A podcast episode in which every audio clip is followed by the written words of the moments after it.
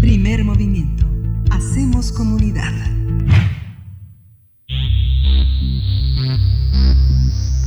De festivales, ferias y más. Recomendaciones culturales. El Universum, Museo de las Ciencias de la UNAM, será reabierto a partir del próximo 15 de julio. La Universidad Nacional informó que después de suspender actividades por la pandemia de COVID-19, el museo operará con las medidas necesarias a fin de garantizar la salud de sus visitantes y del personal que labora en el recinto. El museo atenderá al público de jueves a domingo de 10 a 16 horas, mediante visitas guiadas por los anfitriones del recinto en grupos máximos de 10 personas. Nuestra casa de estudios informó que para visitar el museo se podrán adquirir los boletos en línea a través de https eh, doble slash o diagonal boletos.universum.unam.mx y tiene un costo por persona de 90 pesos. Sin embargo, también se pueden comprar directamente a la taquilla del recinto. En este caso, la venta es de hasta las 3 de la tarde, hasta las 15 horas. Además, para apoyar la economía familiar, Universum ofrecerá los jueves la promoción 2 por 1 en el costo de acceso general. El público va a poder disfrutar de la nueva sala Tesoros, Fósiles y Minerales, un espacio en donde se puede reconstruir el territorio prehistórico de México a partir de ilustración científica y réplicas de dinosaurios, reptiles y peces. Además, es posible conocer el trabajo de científicas y científicos quienes se dedican a excavar y estudiar los componentes de la Tierra y los rastros de vida del pasado. Cabe señalar que a inicios de año el Universum realizó una campaña de recaudación de fondos a través de actividades virtuales con el fin de usar los recursos económicos y adaptar el museo cuando fuera posible reabrir. Tendremos una conversación en este momento sobre la reapertura del Museo Universum, Museo de las Ciencias, a partir del 15 de julio, o sea, ya próximamente. Y bueno, este día nos acompaña María Emilia Beller. Ella es responsable directiva del Museo Universum, es bióloga y maestra en filosofía de la ciencia por la UNAM. Y bueno, siempre es un gusto poder conversar y sobre todo con tan buenas noticias. María Emilia Beller, bienvenida a Primer Movimiento. Buenos días. Buenos días, Berenice. Buenos días, Miguel Ángel. Hola, pues María Emilia. Buenos días. oye, muy contenta con estas noticias que ustedes nos acaban de hacer favor de compartir con su auditorio. Sí, pues muchas, sí, es, es, una verdadera alegría, sobre todo después de que, este, como dice mi compañera Berenice Camacho, ya los niños, muchos niños metieron el pie un, poquito al agua y se dieron cuenta de que pueden convivir, de que puede haber este, sana distancia, de que pueden controlar muchos de sus impulsos. Y bueno, es una verdadera alegría que en estas vacaciones eh, tengamos la posibilidad de asistir al museo. Cuéntanos cómo está este proceso de adaptación. Claro que sí, mira. Eh, el año pasado, pues como todos saben, estuvimos todo el tiempo con el museo cerrado y cerrado no quería decir que sin trabajar, justamente cerrado quería decir pensando y repensando toda la museografía para que pudiéramos algún día abrir las puertas y recibirlo siendo el museo más seguro posible, ¿no? Entonces, ¿qué fue lo que hicimos? Bueno, pues en muchas eh, circunstancias adaptamos, por ejemplo, la ventilación, los aires acondicionados, el aire lavado, en otras secciones del museo se determinó que definitivamente eh, no es todavía factible eh, recibir público, por ejemplo, en el planetario, por ser un espacio que de por sí necesita estar completamente cerrado y sellado. Entonces el planetario no va a abrir, ¿no? También les quiero contar eso para que sepan que algunos espacios, muy pocos, pero algunos van a estar cerrados. Y esos que están cerrados están relacionados con la protección finalmente, ¿no? y de nuestro público y de nuestro personal. Eh, pero, ¿qué otras cosas hicimos? Bueno, pues estuvimos trabajando mucho sobre sensores de movimiento para eliminar las pantallas de toque en varias de las salas de universo. Entonces, readaptamos los circuitos electrónicos, eh, regulamos la ventilación del museo, hicimos intervenciones incluso al edificio en donde fuera necesario para garantizar que eh, los riesgos entonces son mínimos. Y por otro lado, diseñamos esta metodología que ustedes platicaron al principio, en donde cada anfitrión va a recibir como máximo a grupos de 10 personas. ¿Por qué? Porque además, bueno, de un aforo reducido en general en todo el museo al 30%. ¿Por qué hicimos esto? Bueno, porque sabemos que, que Universum tiene más de 12 mil metros cuadrados de exposición, Miguel Ángel. Y si tú en esos 12 mil metros cuadrados distribuyes pequeños grupos de 10 y además son pocos los grupos que vamos a recibir por día, pues entonces estamos totalmente seguros de que nos estamos cuidando bien. Entonces, estas han sido las adaptaciones que hemos hecho.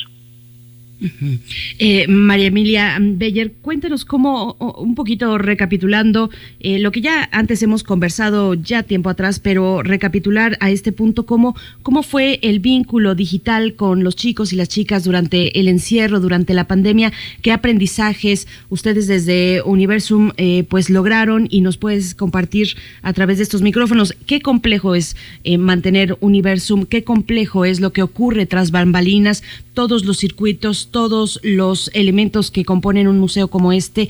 ¿Cómo, cómo fue en la virtualidad? Fíjate, Berenice, que acabas de tocar unos puntos bien interesantes. Al principio, cuando cerramos el 17 de marzo del año pasado, francamente les cuento que yo, bueno, pues como, como directora dije, ¿y ahora qué vamos a hacer? Entre otras cosas, para mantener a mi comunidad unida y trabajando con la misma misión de comunicar la ciencia al público que tenemos en la UNAM cómo íbamos a compartir la ciencia, además en un momento en el que era súper necesario que todos comprendiéramos qué nos estaba pasando y las respuestas estaban justamente en la ciencia, ¿no? Entonces, eh, bueno, lo que hicimos con todos nuestros estudiantes de licenciatura, que son los anfitriones, que son los guías del museo, por si alguien que nos escucha no lo sabe, las personas que los atienden en el museo son estudiantes universitarios, ¿no? Entonces lo que hicimos con ellos fue mantenernos a través, como bien dices, de la virtualidad unidos. Todos los lunes teníamos clases, teníamos ejercicios de comunicación y desde luego lo que hicimos fue aprender a manejar otras plataformas tecnológicas y otros medios de comunicación que no fueran el museo. Pero se pudo aprovechar muy bien el tiempo porque entonces tuvimos clases de oratoria, clases de locución, clases de incluso postura al hablar, ¿no? Para que no se cansen tanto. Tuvimos eh, clases en donde también les explicábamos cuando al regreso atendieran al público cuáles eran las medidas adecuadas para cuidarse a sí mismos también y desde luego cuidar a los demás. En fin, entonces tuvimos eh, por ahí un desfile de, de maestros que ya no solo eran museólogos o museógrafos, sino también paramédicos, químicos, virólogos, ¿no? Videastas, eh, locutores. Entonces creo que realmente convertimos esta crisis en una oportunidad porque los chicos de esta generación tienen una mirada de la comunicación de la ciencia muchísimo más amplia y una conciencia del cuidado a la comunidad que también tuvimos tiempo de darles gracias a finalmente al cierre del museo, ¿no? Entonces, eh, subsanamos, digamos, atención presencial al público con más información y más ejercicios para que ahora que vamos a abrir, esta generación está realmente lista. Claro. Un aspecto también, esta energía que tienen los jóvenes eh, de Universum es, es, es, particular. ¿Cómo ha mostrado esta pandemia que los recursos autogenerados que son que fueron tan esenciales ahora qué papel eh, cómo se está pensando el diseño de la sobrevivencia de un museo que ya sabemos que ya descubrimos que es indispensable en la vida universitaria claro. Bueno pues la realidad es que partamos de que todos los museos y nosotros no somos de excepción pues sí vamos a iniciar casi que números rojos, ¿no? En realidad ha sido el 2020 un año terrible para el mundo de los museos a nivel internacional. Nosotros no somos excepción y sí, les quiero comentar esto. Eh, dada, dada esa situación, nosotros estuvimos haciendo esta campaña, todavía la tenemos, de Juntos por Universum, en donde entonces brindábamos visitas virtuales a las salas sobre todo como apoyo a los docentes, porque fíjate que, que bueno, el docente de repente también se encontró de, eh, de pronto en casa teniendo que dar una clase de química sin un laboratorio, de biología, de física, etcétera, ¿no? Entonces nosotros iniciamos la grabación virtual de las salas para ver si eso podía apoyar al docente, apoyar al estudiante y finalmente pues también eh, apoyarnos a nosotros porque sí tenía un donativo, ¿no? Eh, también hicimos masterclasses, con algunos súper renombrados científicos y científicas de la UNAM que explicaban un tema. En fin, eh, nos estuvimos moviendo para pues poder tener algunos autogenerados. Y ahora que abramos el museo, pues finalmente la primera misión es desde luego atender al visitante, atender a nuestro público y subsistir, digamos que están un poquito en un equilibrio. Esa es la razón por la cual eh, los jueves, en apoyo a, todas las familias, vamos a estar al 2 por 1 Esa es la razón también por la cual la sala de océano, que antes de irnos al cierre tenía un costo extra, ahora no lo va a tener, es decir, por la adquisición del boleto tú puedes ir a ver océano y no tienes que pagar extra, pero también es la razón por la cual dejamos el boleto en el mismo precio, ¿no? porque sí necesitamos pues hacernos de nuevo de un pequeño recurso, porque el año pasado fue todo inversión y todo egreso, y eso le pasó a todos los museos, ¿no? No solo a nosotros, pero pues sí, la verdad es que ojalá que nuestro público, que ha sido eh, realmente fabuloso, nos ha seguido a través de las redes de una manera magnífica, pues ahora que abrimos el museo también nos acompañe, ¿no? En presencia. Emilia, y, la, y la, vida alrededor de, del museo, digamos, hay una, hay una este, operación en la taquilla, hay muchísima actividad familiar alrededor del museo, están los juegos eh, afuera, este, son juegos muy, muy, muy, muy sencillos, pero este, implican un enorme tránsito. ¿Cómo, ¿Qué pasa con, con, la, con la vida alrededor del museo? La UNAM está regulando los lugares de estacionamiento, los lugares de esparcimiento, este, la entrada y la salida del museo sigue siendo la misma. ¿Cómo, cómo está esta parte exterior? Ah, mira, te cuento, Miguel Ángel. Lo que vamos a hacer es que, esta es una pregunta muy buena, porque todo el tránsito por el museo ha sido modificado. Entonces, en realidad, tanto fuera como adentro, vamos a estar revisando que los grupos pues no no no se junten, no se, no haya aglomeraciones. Eh, vamos a tener entonces ahí a nuestro propio personal que ayude para esto. Y también estamos diseñando distintas actividades que pueden suceder incluso afuera para que eh, no todo el mundo esté junto al mismo tiempo en un solo sector. Por ejemplo, nosotros sabemos que vamos a recibir en simultáneo en el museo a 630 personas y no podemos recibir a más porque entonces ya estaríamos pues incurriendo en cierto riesgo para el visitante que definitivamente no queremos tener. Yo sé que estando en amarillo, estando en bueno, en el momento en el que estamos, pues tenemos permiso de recibir en los museos y otros centros culturales al 50% un aforo, pero nosotros seguimos en un 30% para protección de todos. Como somos muy grandes, ellos tienen la posibilidad, como bien dices, de jugar con el espacio afuera, el espacio adentro y adentro tener 630 personas en simultáneo. Lo que estamos haciendo también es promover esta venta en línea de boletos, porque entonces eso genera que en la parte de afuera del museo no se hagan estas largas filas, sino que tú ya llegues con el boleto comprado. Y si no lo tienes, entonces sí vas a la taquilla, pero no todos van a la taquilla. Y en la parte de afuera, eh, como te decía, pues sí, vamos a tener personal que también esté revisando y ofreciendo actividades segmentadas para que la gente no esté pues toda ensinada, ¿no? Porque creo que eso es lo que hemos aprendido de esta pandemia que no debemos Dentro de todos esos aprendizajes, hace un momento María Emilia Beller eh, comentabas un poco cómo, cómo, cómo dialoga también eh, Universum con, con otros espacios similares de divulgación científica, con otros museos, incluso no necesariamente del país, sino del mundo. ¿Cómo ha sido esta experiencia, este diálogo, este reflejo? ¿Dónde está Universum con respecto a otros museos del tipo? Mm, mira, la pandemia realmente nos dio algo muy bonito que fue un sentido de comunidad.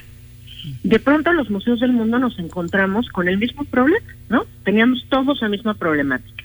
Y entonces comenzaron a través de la virtualidad estos congresos que todo el 2020 eh, abundaron en nuestras comunidades museales, en donde inicialmente nos reuníamos con otros museos de ciencias y de tecnología y museos del niño del mundo pero después de un tiempo ya nos reuníamos todos los museos, independientemente de la disciplina, porque el cuidado de la colección, el cuidado de nuestros visitantes, finalmente, independientemente del tema que trates en el museo, era en la misma esencia, digamos, ¿no?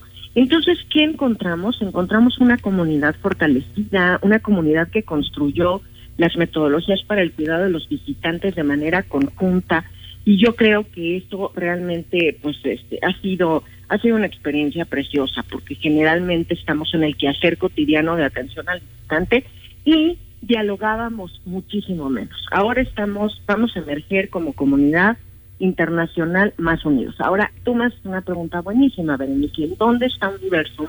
¿En dónde está un museo de la UNAM eh, dentro de este panorama? Yo sí quiero contarles que las propuestas que hemos hecho nosotros han llamado la atención a nivel mundial. Te quiero decir que sí somos referente, que muchísimos museos del mundo nos han pedido nuestro protocolo de cuidado al visitante porque estaban elaborando los suyos y cuando nosotros presentamos los nuestros, determinaron que los nuestros eran mejores. Entonces sí te quiero contar eso porque la verdad nos dio mucha emoción, ¿no? Saber que nos consideraban pues una guía a seguir y tan es así que, que la Asociación de Museos y Centros de Ciencia de Estados Unidos la semana pasada tuvo una llamada con nosotros para decir que quieren nominar a Universum como uno de los museos que estén en la presidencia de la Asociación de Museos Americanos de Ciencia y Tecnología.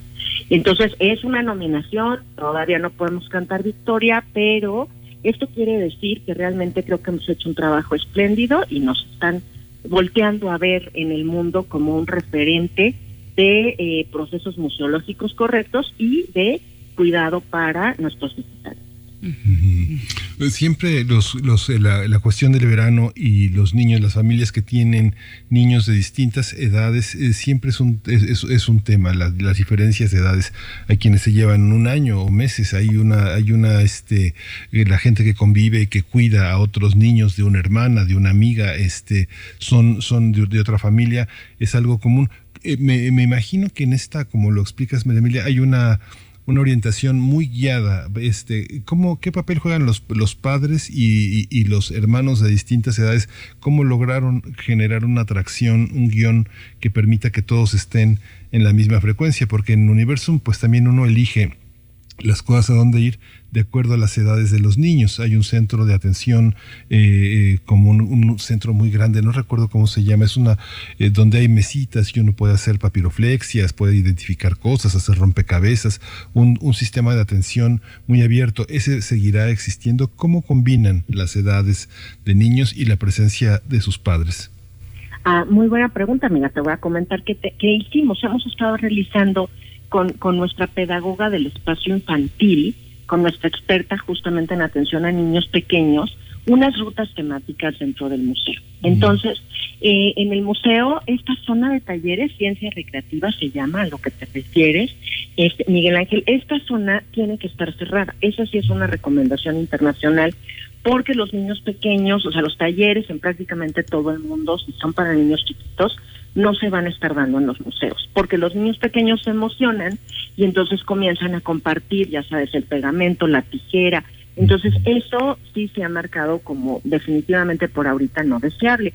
Entonces, ¿qué es que hicimos? Bueno, estamos diseñando rutas temáticas con una mirada infantil. Se ha escogido, se ha analizado en todo el museo cuáles son los interactivos que realmente ellos pueden manipular con mayor facilidad, que les dan un mensaje que ellos pueden comprender, que también es divertido.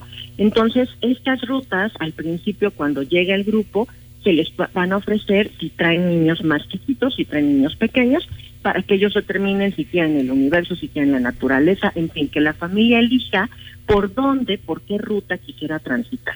Y entonces la idea es que los niños puedan estar también sumados a otras áreas del museo que típicamente, pues digamos que no les no no los recibían tan bien porque sabíamos que iban a ir al espacio infantil, ¿no?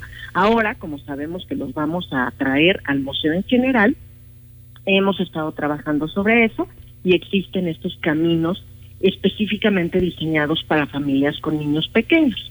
Eh, si los niños no son tan chiquitos, entonces sí podemos caer en lo que tú señalabas. Al principio, cuando llega la familia, cuando llega el grupo, los anfitriones y atención al visitante pues cuestionarán cuáles son sus intereses, a dónde quieren ir. Y el anfitrión va a ser como un verdadero anfitrión del espacio, un anfitrión de casa, los va a llevar por el tránsito y la circulación para evitar que estén chocando con otros grupos familiares o con otros grupos de amigos, pero eh, los dejará finalmente también dentro de las salas hacer lo que ellos gusten, porque pues Universum siempre ha sido un espacio de libre uso.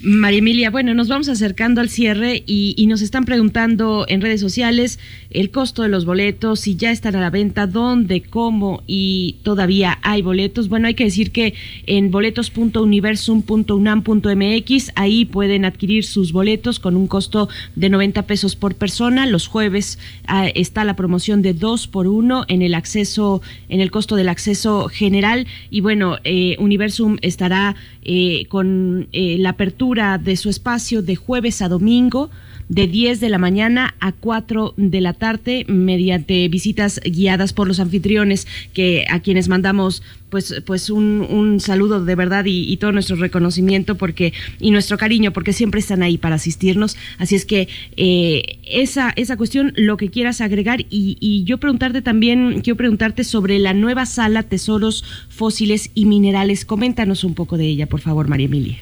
Claro que sí. Mira, esa es una sala que de hecho eh, pues se, construyó completamente durante la pandemia. Entonces, realmente estamos muy contentos porque hemos hecho una intervención del espacio. Tenemos tres áreas en donde vamos a poder apreciar de manera importante a estos seres del pasado, estos seres que vivieron en el pasado y también algunos fósiles, eh, algunos minerales que han sido encontrados, muchos en México, y que nos dan cuenta de cómo se ha creado la, la, la Tierra. Eh, tesoros fósiles y minerales, sobre todo nos va a mostrar a los especímenes que sabemos que transitaron hace millones de años por lo que hoy conocemos como México y que en ese entonces estamos hablando de un Jurásico eh, temprano, un Jurásico tardío, un Triásico, bueno, pues estamos hablando de millones y millones de años en el pasado, pues eh, México incluso estaba sumergido bajo el agua y entonces había muchos organismos fabulosos que no podemos hoy ni imaginar que transitaban por aquí. Entonces sus registros fósiles han quedado, ¿verdad? Y nosotros entonces estamos haciendo una exposición con estos tesoros de la naturaleza, por eso se llama así la exposición. Y eh, esta, esta sala, al ser una exposición temporal, va a ser parte de la sala de la Tierra el próximo año, pero hoy por hoy es una exposición temporal, eh, tiene esta, esta facilidad. Si ustedes nada más quieren venir a ver esta sala, ¿no? Entonces, no el costo del boleto, porque preguntaban acerca de los costos, el costo del boleto se reduce y solo quieres venir a ver tesoros. Entonces cuesta 30 pesos. Ajá, también es una decisión en apoyo pues a la economía familiar. A lo mejor solo quieres salir un ratito y solo venir a ver tesoros. Entonces cuesta 30 pesos. Entonces, esta es la idea y si no, pues ya, ya puedes entrar al museo y pues entonces ya con un, con un precio combo, entonces por 120 pesos eh, puedes ver océano, tesoros y hacer otras cosas que generalmente tenían un costo extra y que ahora no lo tendrán, además de todo universo en foto. Entonces, esta es una exposición que yo de verdad los invito a, admirar. Les voy a decir nada más, bueno, una probadita. Tenemos un tiranosaurio rex por ahí, que yo sé que a los niños les fascina y no saben lo impresionante que está. Y, y, como hicimos una sala muy pequeñita, entonces lo tienes verdaderamente aquí, enfrente de ti, y te das cuenta de los magníficos animales que transitaban por el territorio mexicano hace millones de años. Entonces los dejo con esa probadita, pero en realidad tenemos muchos otros dinosaurios representados, ¿no? Y yo creo que les va a fascinar. Pues muchísimas gracias, eh, María Emilia Beyer. Compartimos la emoción, compartimos la, corresponsabilidad, el estímulo para, invitar, para asistir al museo. Eh, María Emilia Beyer, responsable directiva del Museo Universitario Universum, bióloga y maestra en Filosofía de la Ciencia por la UNAM. Muchas gracias por esta por esta mañana, pues prácticamente ya en las vacaciones universitarias, en algunas escuelas privadas se inicia justamente el próximo jueves esta, esta gran vacación de verano. Muchas gracias a ustedes como siempre. Un saludo y buenos días. Muy buenos días. Bueno, boletos.universum.unam.mx, los el punto digital de venta, pero también directamente se puede comprar directamente en la taquilla de, del Universum. La venta está hasta las 3 de la tarde, así es que bueno, aprovechen aprovechen la digitalidad para no encontrarnos en las en las taquillas para seguir conservando la sana distancia. Planeen su eh, visita a Universum previamente con los chicos, con los con las chicas, bueno, con quienes ustedes deseen que les acompañen. Y bueno, vamos, vamos en este momento con algo de música a cargo de Salta para atrás. Cumbia Loop es la canción.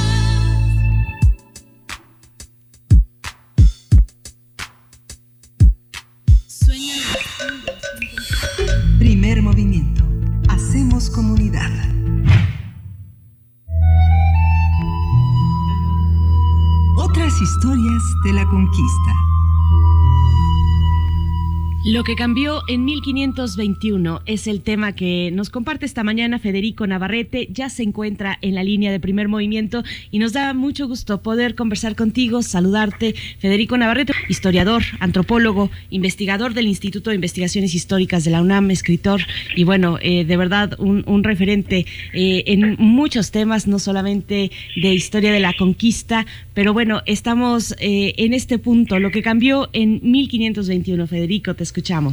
Hola, muy buenos días, Berenice. Buenos días, Miguel Ángel. Buenos días, Federico. Es un gusto saludarlos como siempre. Gracias. Y, este, bueno, pues justo mi, mi reflexión de hoy es sobre la...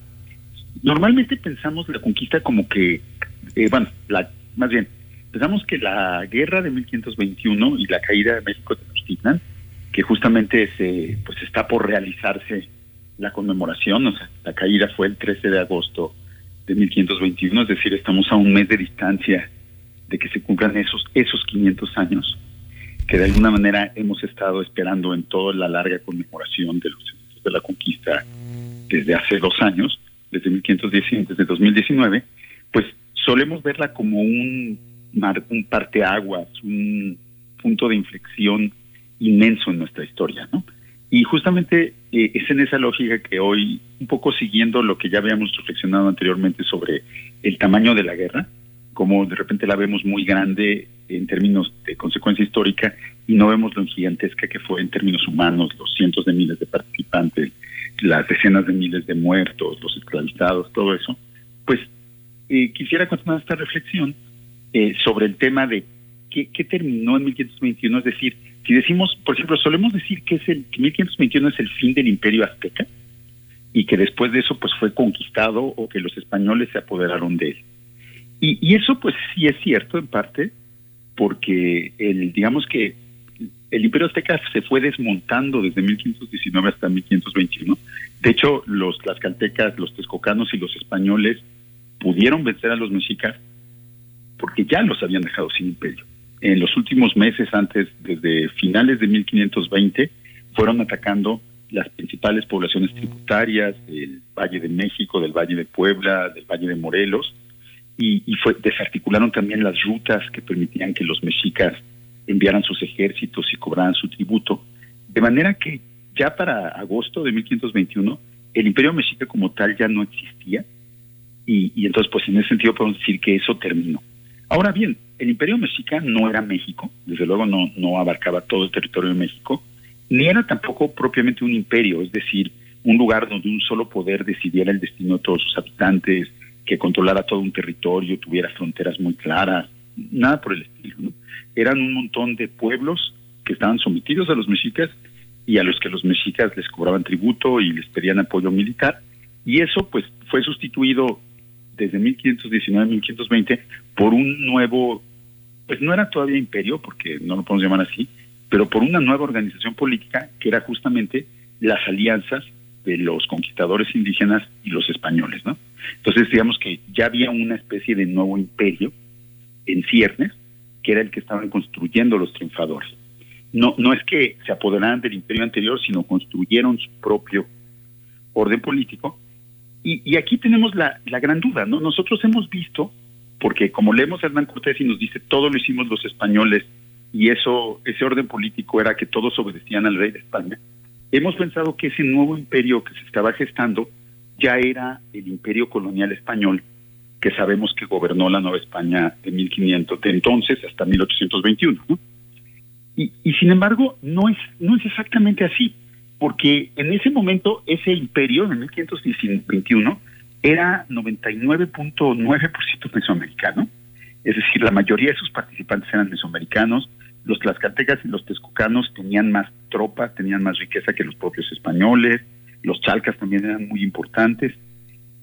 Entonces, es muy probable que para los mesoamericanos que estaban participando en esta guerra, en 1521 todavía, el, ese, ese nuevo imperio no fuera lo que los españoles pensaban, sino seguramente lo pensaban en términos de su propia tradición política y se imaginaban que ese imperio que estaban construyendo o esa organización política iba a ser tipo mesoamericana. Es decir, probablemente se imaginaban que sería una triple alianza en las que Tlaxcala y Texcoco compartirían el poder con los españoles probablemente y que pues se repartirían a los tributarios y gobernarían de la manera en que los mexicas habían gobernado su imperio, que nunca lo gobernaron solo. De hecho, siempre estuvieron con los texcocanos y la gente de Tacuba, ¿no? Entonces, en ese sentido, el, creo que ahí llegamos a un punto muy clave, ¿no? Que lo que sí no cambió tanto en 1521 como tal, porque para la mayoría de los mesoamericanos, pues simplemente se sustituyó una forma política, en lo que llamamos Imperio México, por una nueva forma política, lo que llamaríamos pues un imperio tlaxcalteca texcocano español, que no sería exagerado imaginarlo así. Y en cambio para los españoles cambió todo, porque ellos vieron que todos los indios se habían sometido a ellos y que a partir de entonces lo que existía ahí era un eh, una provincia de la monarquía española en la que todos los indios ya eran súbditos del rey de España por medio de Cortés. Entonces, ya desde 1521 tenemos esta doble visión de lo que pasa, ¿no? Por un lado, los mesoamericanos que seguramente pensaban que las cosas seguirían siendo pues familiares como habían sido siempre en Mesoamérica, que los cambios de lo que traían los españoles no serían tan profundos. Y por otro lado, los españoles que aunque eran muy poquitos y realmente no tenían la fuerza entonces de, imponer sus cambios, sí estaban convencidos que ya los habían impuesto. Y entonces, el, a partir de 1921, eh, no es que se imponga el poder español así de la noche a la mañana y que el 14 de agosto de 1521 los españoles manden sobre todos los indios y ya sean los dueños de la tierra, porque eso todavía tardaría muchas décadas en suceder, eh, sino más bien que los españoles quedan convencidos de que mandan. Y de que mandan gracias a la conquista, que todo lo que hicieron con los indígenas es para servicio del rey y que los hace a ellos los únicos que deben mandar. Y por otro lado, los mesoamericanos muy probablemente quedan convencidos de que sí, los españoles mandan en efecto, porque pues, vencieron a los mexicas, organizaron la coalición, demostraron su gran poderío, pero que no mandan solos, sino que mandan compartiendo el poder con sus aliados. Y entonces yo diría que el, lo, que lo que empieza entonces es lo que va a empezar a partir de 1521 es justamente el contraste entre estas dos visiones. Y, yo pienso que esto de alguna manera se mantiene hasta el siglo XXI. O sea, yo, hay un autor español eh, que es, por cierto, candidato político de Vox, este, cuyo nombre no voy a, mencionar, pero tiene una obra que se llama la Una Nueva España. Y es, un, es una historia de la conquista. Y ya desde el título este, es una, lo que él pues, sostiene es que los españoles desde 1521 llegaron y construyeron un México completamente a su imagen y semejanza. O sea, pusieron ciudades, carreteras y lo convirtieron en un lugar español, en una nueva España. Es decir, en un lugar que era idéntico a España, solo que estaba en del otro lado del océano, ¿no? Y por eso se llamó Nueva España y por eso este autor en el siglo XXI habla de una Nueva España, porque en el sentido de que está diciendo que es idéntica a su España. Y de alguna manera, desde, desde cierta perspectiva, pues México sí, eh, las instituciones, desde 1521, y eso sí es algo que, que cambió en 1500, que empezó en 1521, para los españoles, la gente que viene de España y la cultura hispana, es muy fácil imaginar que todo en México es así, es parecido a España, es como España, y es muy fácil subordinar lo indígena o verlo como algo que quedó desde entonces y que ha estado desde siempre subordinado a lo indígena. Y, en cambio, para los indígenas, pues desde hace 500 años ha habido toda una negociación, una lucha, una resistencia, justamente para no aceptar esa subordinación y no volverse de alguna manera simplemente invisibles.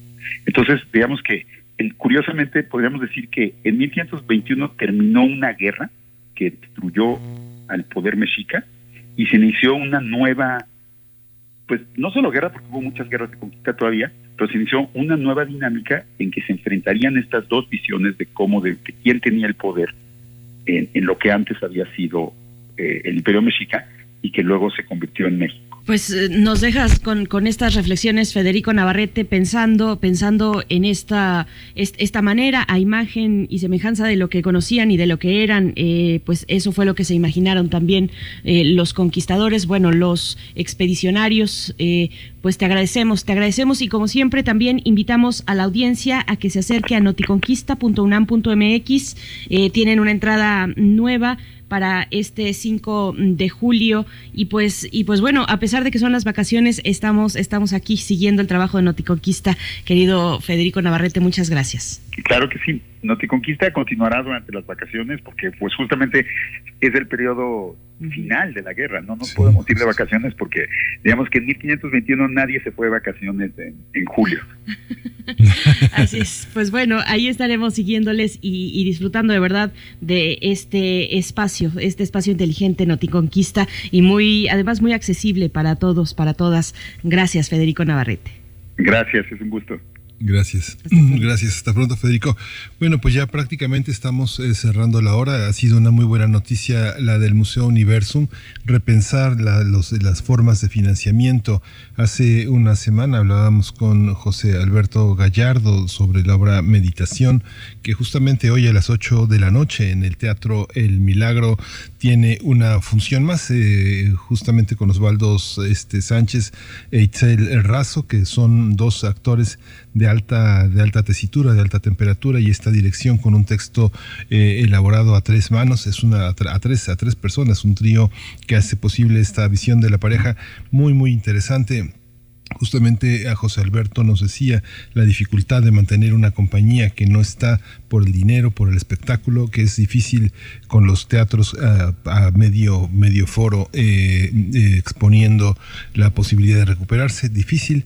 Y esta, esto que hoy vemos en Universum, la dificultad de los autogenerados para muchos museos, Berenice, y el modelo de tratar de conseguir eh, recursos, de, de pensar que la cultura que nos han acostumbrado de una manera populista, que todo es gratis, tratar de contribuir en la medida de lo posible a todo lo que esté a nuestro alcance. También decir que no nos alcanza a veces y pedir, y, pedir una reducción, pedir apoyos, porque también es nuestro derecho, es, un, es algo que pagamos con nuestros impuestos y cuando uno dice pues no tengo, tampoco uno se tiene que quedar en la puerta, uno puede tocar la puerta y pedir entrar, que yo creo que no hay puerta que se niegue a abrirnos, ¿no? Cuando se trata del teatro, por supuesto, este equilibrio entre no todo es gratis, pero también tiene que ser accesible. Una propuesta, eh, una oferta cultural accesible a todo el público. Bueno, con esto nos vamos a despedir de la Radio Universidad de Chihuahua. El día de mañana, miércoles, nos volvemos a encontrar a las 6 de la mañana para ustedes, 7 de la mañana, hora del centro del país. Vamos al corte y volvemos. Síguenos en redes sociales. Encuéntranos en Facebook como Primer Movimiento y en Twitter como arroba PMovimiento. Hagamos comunidad.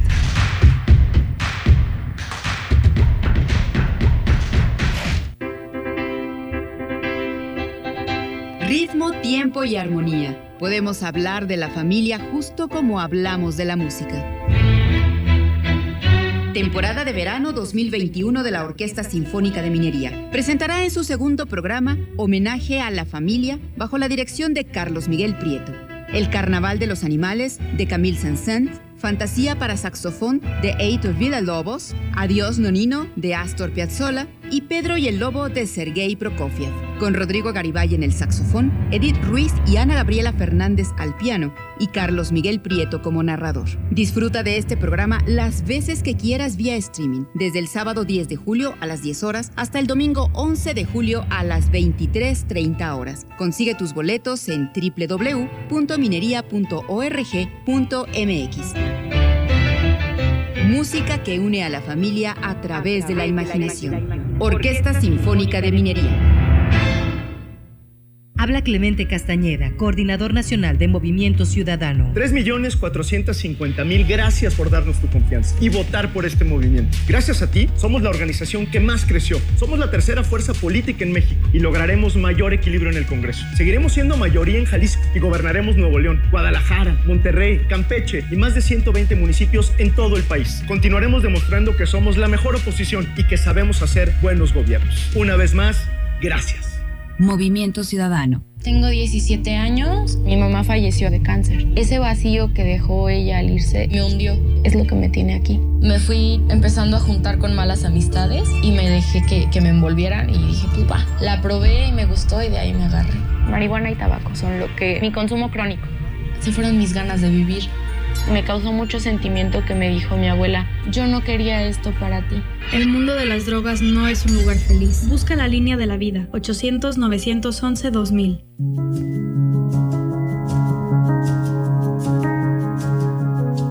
Voces del feminismo en México. Alaide Fopa y Elena Urrutia crearon el programa de radio que se convirtió en una crónica de la lucha de las mujeres de los años 70 y 80. ¿Qué tanto ha cambiado la vida de las mujeres desde entonces? Foro de la Mujer, serie declarada Memoria del Mundo por la UNESCO, sábados y domingos a las 11 de la mañana por el 96.1 de FM y el 860 de AM. Radio UNAM, Experiencia Sonora.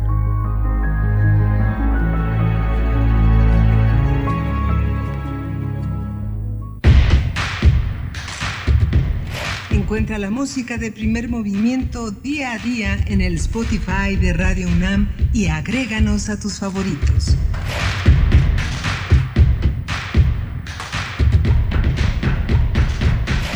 Buenos días, bienvenidos, bienvenidas a Primer Movimiento en este martes, martes 6 de julio de 2021. Son las 8 con 4 minutos, la hora del centro, el momento en el que además nos enlazamos con la radio Nicolaita en el 104.3, transmitiendo totalmente en vivo también en el 96.1 de la frecuencia modulada, el 860 de AM y en www.radio unam.mx. Llegamos a esta segunda hora de transmisión después de hablar de la reapertura del Universum, una buena noticia que hay que tomar pues con las medidas de eh, sanitarias pertinentes para acercarnos una vez más a un espacio tan entrañable como este, donde disfrutamos pues todos como enanos. Así es que bueno, estuvimos conversando en la hora pasada con María Emilia Beller, responsable directiva del Museo Universum, y también con Federico Navarrete, historiador que colabora con nosotros cada 15 días en para hablar de lo que cambió en 1521 y bueno, eh, hacerles y reiterarles la invitación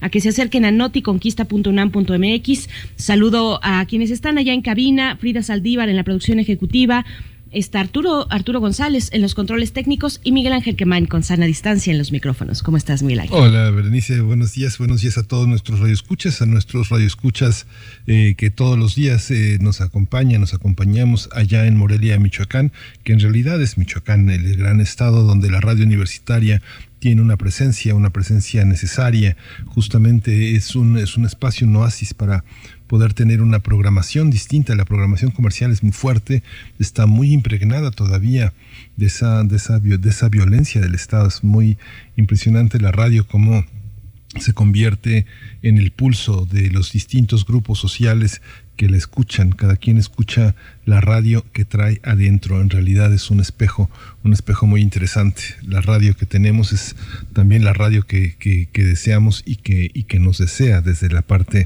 editorial. Vamos a tener una, una hora eh, muy, muy interesante también, vamos a tener la presencia del doctor eh, Lorenzo Meyer en eh, justamente en este panorama revelador sobre los procesos sociales que vivimos en México. En este caso es el triunfo de AMLO a tres años de, su, eh, de, las votaciones de 2018 y vamos a tener a Hidalgo, Hidalgo que ya despenalizó el aborto, uno, de los estados con mayor, con mayor demanda, con una, una enorme presencia que tienen las activistas, mujeres eh, y hombres que han tratado de hacer más habitable ese, ese estado con tantas dificultades, con tantos grupos conservadores y atavismos, un estado de una enorme riqueza multicultural que también hace que todos estos procesos sociales sean complejos y que difícilmente se visibilicen en todo el estado, Berenice. Así es, bueno, Hidalgo, el tercer estado en despenalizar la práctica del aborto junto con Oaxaca, lo sabemos, y por supuesto Ciudad de México, que ya lleva más de una decena de años eh, precisamente con esta práctica como un servicio de salud pública para las personas que desean realizarse una interrupción del embarazo que sea legal y que no sea criminalizada. Bueno, pues está llegando Hidalgo a ese tercer lugar, a ese eh, pues momento en el que las personas hidalguenses, las mujeres hidalguenses, pues se pueden practicar, se podrán practicar. Hay que ver cómo está la cuestión de la implementación y es precisamente lo que estaremos conversando con Adriana Jiménez Patlán en nuestra nota nacional. Saludar brevemente antes de ir con el doctor Lorenzo Meyer para hablar de los tres años del triunfo, a tres años del triunfo de Andrés Manuel López Obrador. Saludarles eh, en redes sociales, nos escribe Mario Navarrete Real. Saludos Mario, siempre, siempre muy atento, siempre compartiéndonos además eh, pues eh, distintas cosas, distintas cuestiones en redes sociales. Refrancito por acá también nos saluda. Armando Cruz dice, buen día, ¿pueden mencionar algún libro que trate de esta visión diferente a la tradición española de la historia náhuatl pre-española? Pues bueno, de entrada te, recomendamos eh, acercarte a noticonquista.unam.mx que tiene en su Amostli pues esta entrada de que se titula De la violencia de la guerra a la legalidad de la conquista. Y bueno, ya nos decía Federico Navarrete que durante todas las vacaciones, durante todo este mes, pues estarán eh, nutriendo, estará vigente la información, vaya en constante cambio la información y las entregas de Noti Conquista, porque precisamente fue pues julio uno de los meses pues más eh, importantes, digamos, para lo que tiene que ver con el proceso de conquista. En julio de 1521, el Valle de México estaba sumido en una guerra sin precedentes de unas dimensiones desconocidas en la historia de Mesoamérica que provocaba millares y millares de víctimas. Es la manera en la que inicia este Amosli de la violencia de la guerra a la legalidad de la conquista, Miguel Ángel. Sí, justamente, además el sitio de Noticonquista, si uno lo sigue, se da uno cuenta de la enorme referencia, cantidad de referencias a trabajos Em, académicos muy recientes, muy interesantes, que justamente eh, el acceso cada vez mayor a los archivos, archivos digitalizados que se pueden consultar a, distancia, permiten también un gran desarrollo. Muchos libros que desgraciadamente no circulan de la manera que quisiéramos en las librerías, pero que están accesibles, muchos de ellos de manera electrónica, eh, no solo para descarga, sino para consultar en línea. Así que este es, es una buena aproximación estar en Noticonquista, que es un, es un semillero eh, de justamente de grandes trabajos de nuestros académicos activos. Y también acérquense al programa México 500, que de la Coordinación de Difusión Cultural, y bueno, que es un esfuerzo en realidad de toda la universidad, donde también se encuentra en Noticonquista, el proyecto Noticonquista, y quienes eh, lo integran, eh, Federico Navarrete, por supuesto, pero también Martín Ríos Saloma, hay entradas recientes de María del Carmen Martínez Martínez, en fin, ahí está la invitación eh, Armando Cruz y para toda la audiencia. Abel Arevalo también nos da los buenos días. Buenos días, Abel. Eh, está Miguel Ángel G. Mirán, siempre desde muy temprano por acá. Ignacio Buen día que ya respondíamos a las preguntas sobre pues las coordenadas para eh, entrar ahora a Universum, para volver a acercarnos, volver a encontrarnos. Pues bueno, ahí están José Ramón Ramírez también. Muy buenos días. Alfonso de Alba Arcos. Y con esto nos vamos ya con el doctor Lorenzo Meyer. Primer movimiento. Hacemos comunidad. Nota del día. Qué gusto poder conversar, Lorenzo Meyer, bienvenido, doctor. Pues bueno, para hablar de AMLO a tres años del triunfo. Y bueno, el doctor Lorenzo Meyer es profesor universitario, profesor investigador universitario, cuyo interés se ha centrado en la historia política mexicana del siglo XX a la actualidad. Lorenzo Meyer, bienvenido. Muchas gracias, Berenice. Buenos días, Miguel Ángel. Hola, Larissa. Buenos días, doctor. Buenos días. Bueno, eh, este, eh, esta semana que pasó, hubo, como ya sabemos, una reunión en Palacio, una reunión de, de los altos funcionarios, y Andrés Manuel dio un lectura a un documento corto, eh, una especie de informe sobre lo que había, eh, la parte más relevante de los eh, últimos actos de su gobierno, pero eh, los comentarios fueron sobre la mitad del gobierno, no es la mitad del gobierno de AMLO, porque los tres años se empiezan a contar a partir de las elecciones, pero bueno, todavía no ejercía el poder hasta diciembre. De todas maneras, es eh, bueno, es natural que veamos como a medio camino el López Obradorismo. ¿Qué es lo que quería hacer? ¿Qué es lo que ha hecho? ¿Qué es lo que esperamos eh, todavía en el trayecto que falta? Pues la idea inicial es muy sencilla y muy complicada, complicadísima. Cambiar la naturaleza del régimen. Esa era la eh, divisa, la expectativa de Andrés Manuel. En realidad, en la historia de México o en la historia mundial, cambiar de régimen no es eh, eh, tan fácil, es uno de los asuntos políticos más difíciles que puede haber y nunca se cambia del todo. Partes de lo antiguo siempre han quedado y si uno examina desde, qué sé yo, la eh, independencia norteamericana o revolución norteamericana, como se le quiera ver, la revolución francesa, la rusa, la china, eh, la revolución nuestra, sí son cambios de régimen, pero una parte de lo pasado se mantiene, se queda. Y como en el caso mexicano, la naturaleza autoritaria del antiguo régimen de ese que nace de la República restaurada y se establece bien aparentemente muy macizo en el porfiriato, bueno, parte de su eh, fórmula autoritaria pues siguió después de la revolución y todavía seguimos teniendo algo de ello. Entonces, la idea es lógica, se, se comprende, pero no hay que tomársela enteramente en eh, serio. Es intentar cambiar parte de un régimen, parte de la forma en que se ejerce el eh, poder de las instituciones que regulan nuestra vida colectiva, del proyecto eh, que más o menos se lleva a cabo, del el gobierno eh, que lo encabeza, todo eso es el régimen. Prácticas, instituciones, valores, proyectos.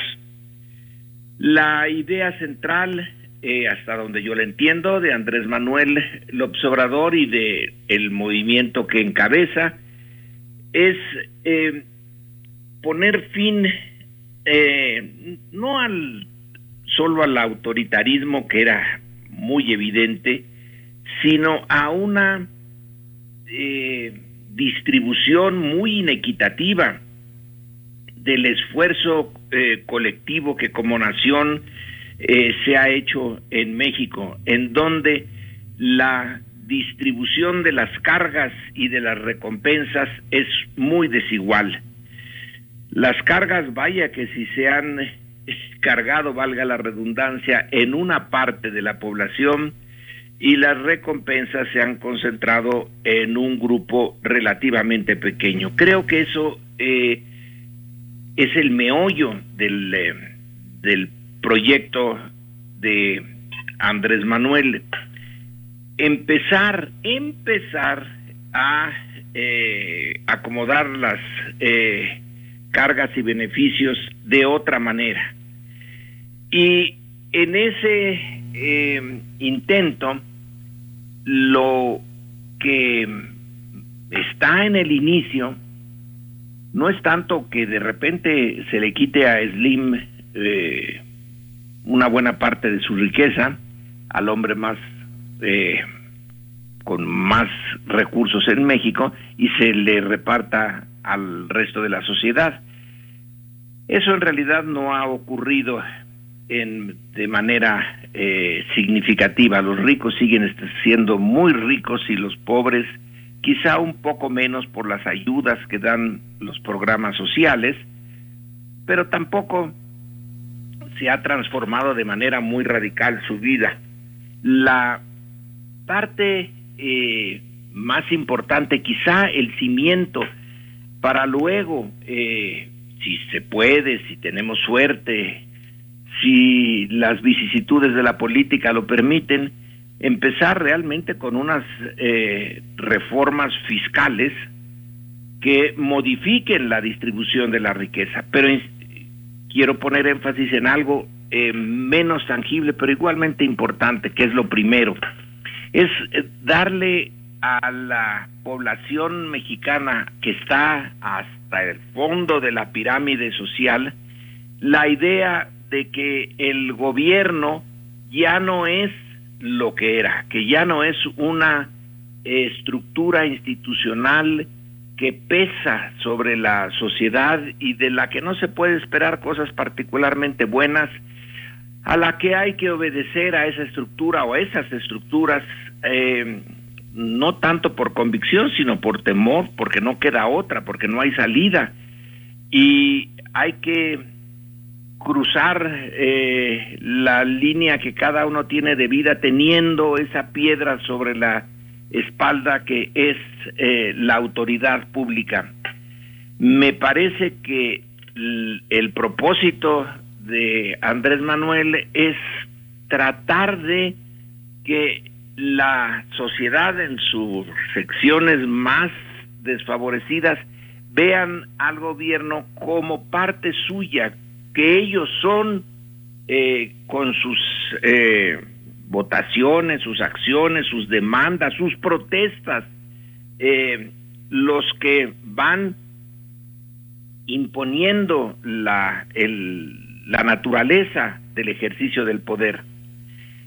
Creo que esa es eh, la parte en donde ha logrado más Andrés Manuel en buena medida porque ha seguido recorriendo el país como lo había hecho como candidato y desde tiempo eh, muy atrás de aparecerse en todos los municipios de norte a sur y varias veces y meterse al México profundo. Bueno, eso lo ha seguido haciendo en sus eh, em, pláticas mañaneras, prédicas mañaneras, quiere mantener el contacto eh, con la mayor parte posible de los mexicanos y exponerles de manera que entiendan cuáles son las líneas de su gobierno.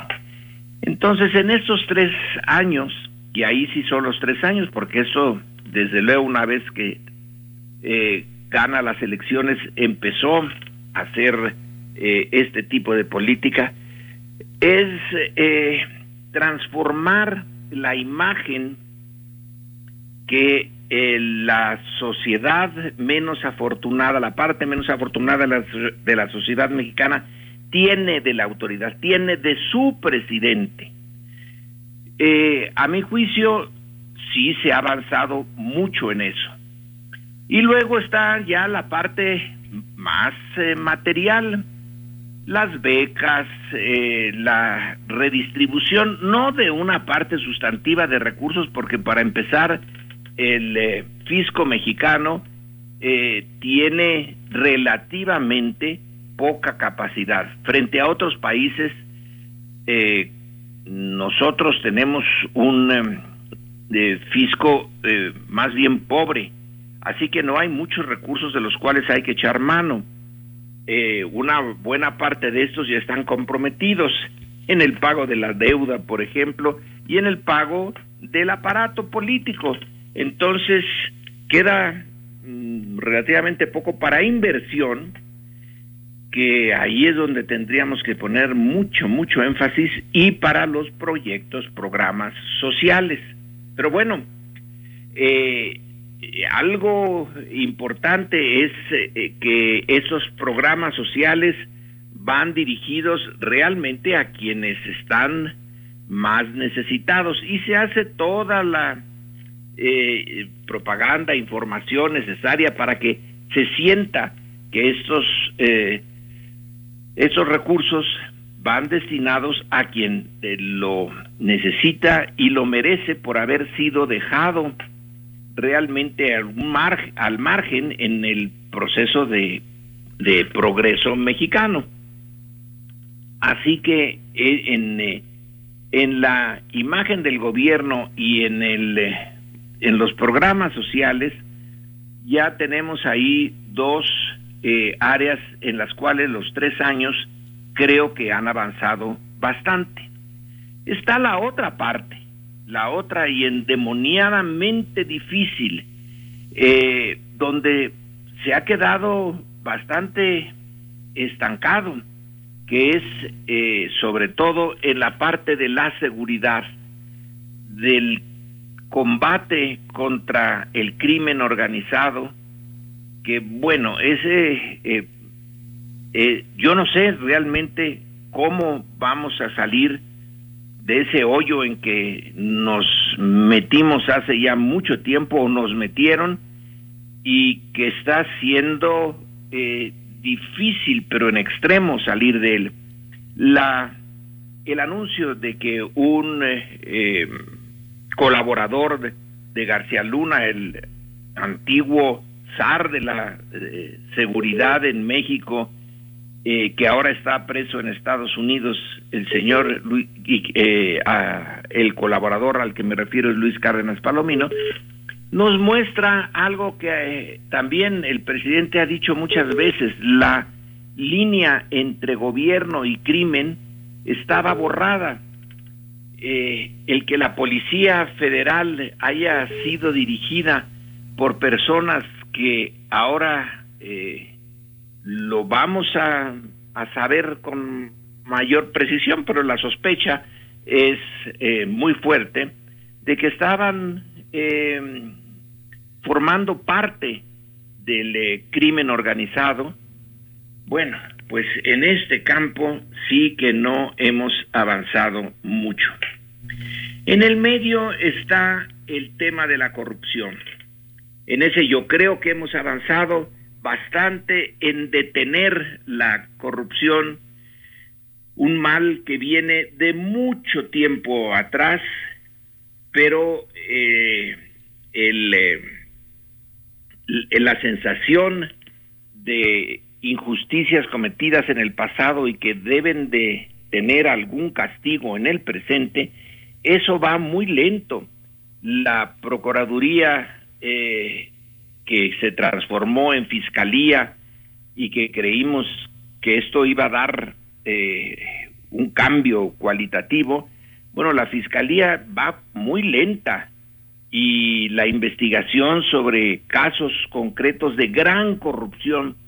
La pequeña corrupción esa ya ni, o mediana, ya ni la toquemos porque esa ya eh, difícilmente se va a, a juzgar y a castigar, pero la gran, gran corrupción, bueno, pues ahí está el caso de Emilio Lozoya y cómo saqueó Pemex o fue instrumento para el saqueo de Pemex y no vemos que esto avance y ya estamos a la mitad del camino.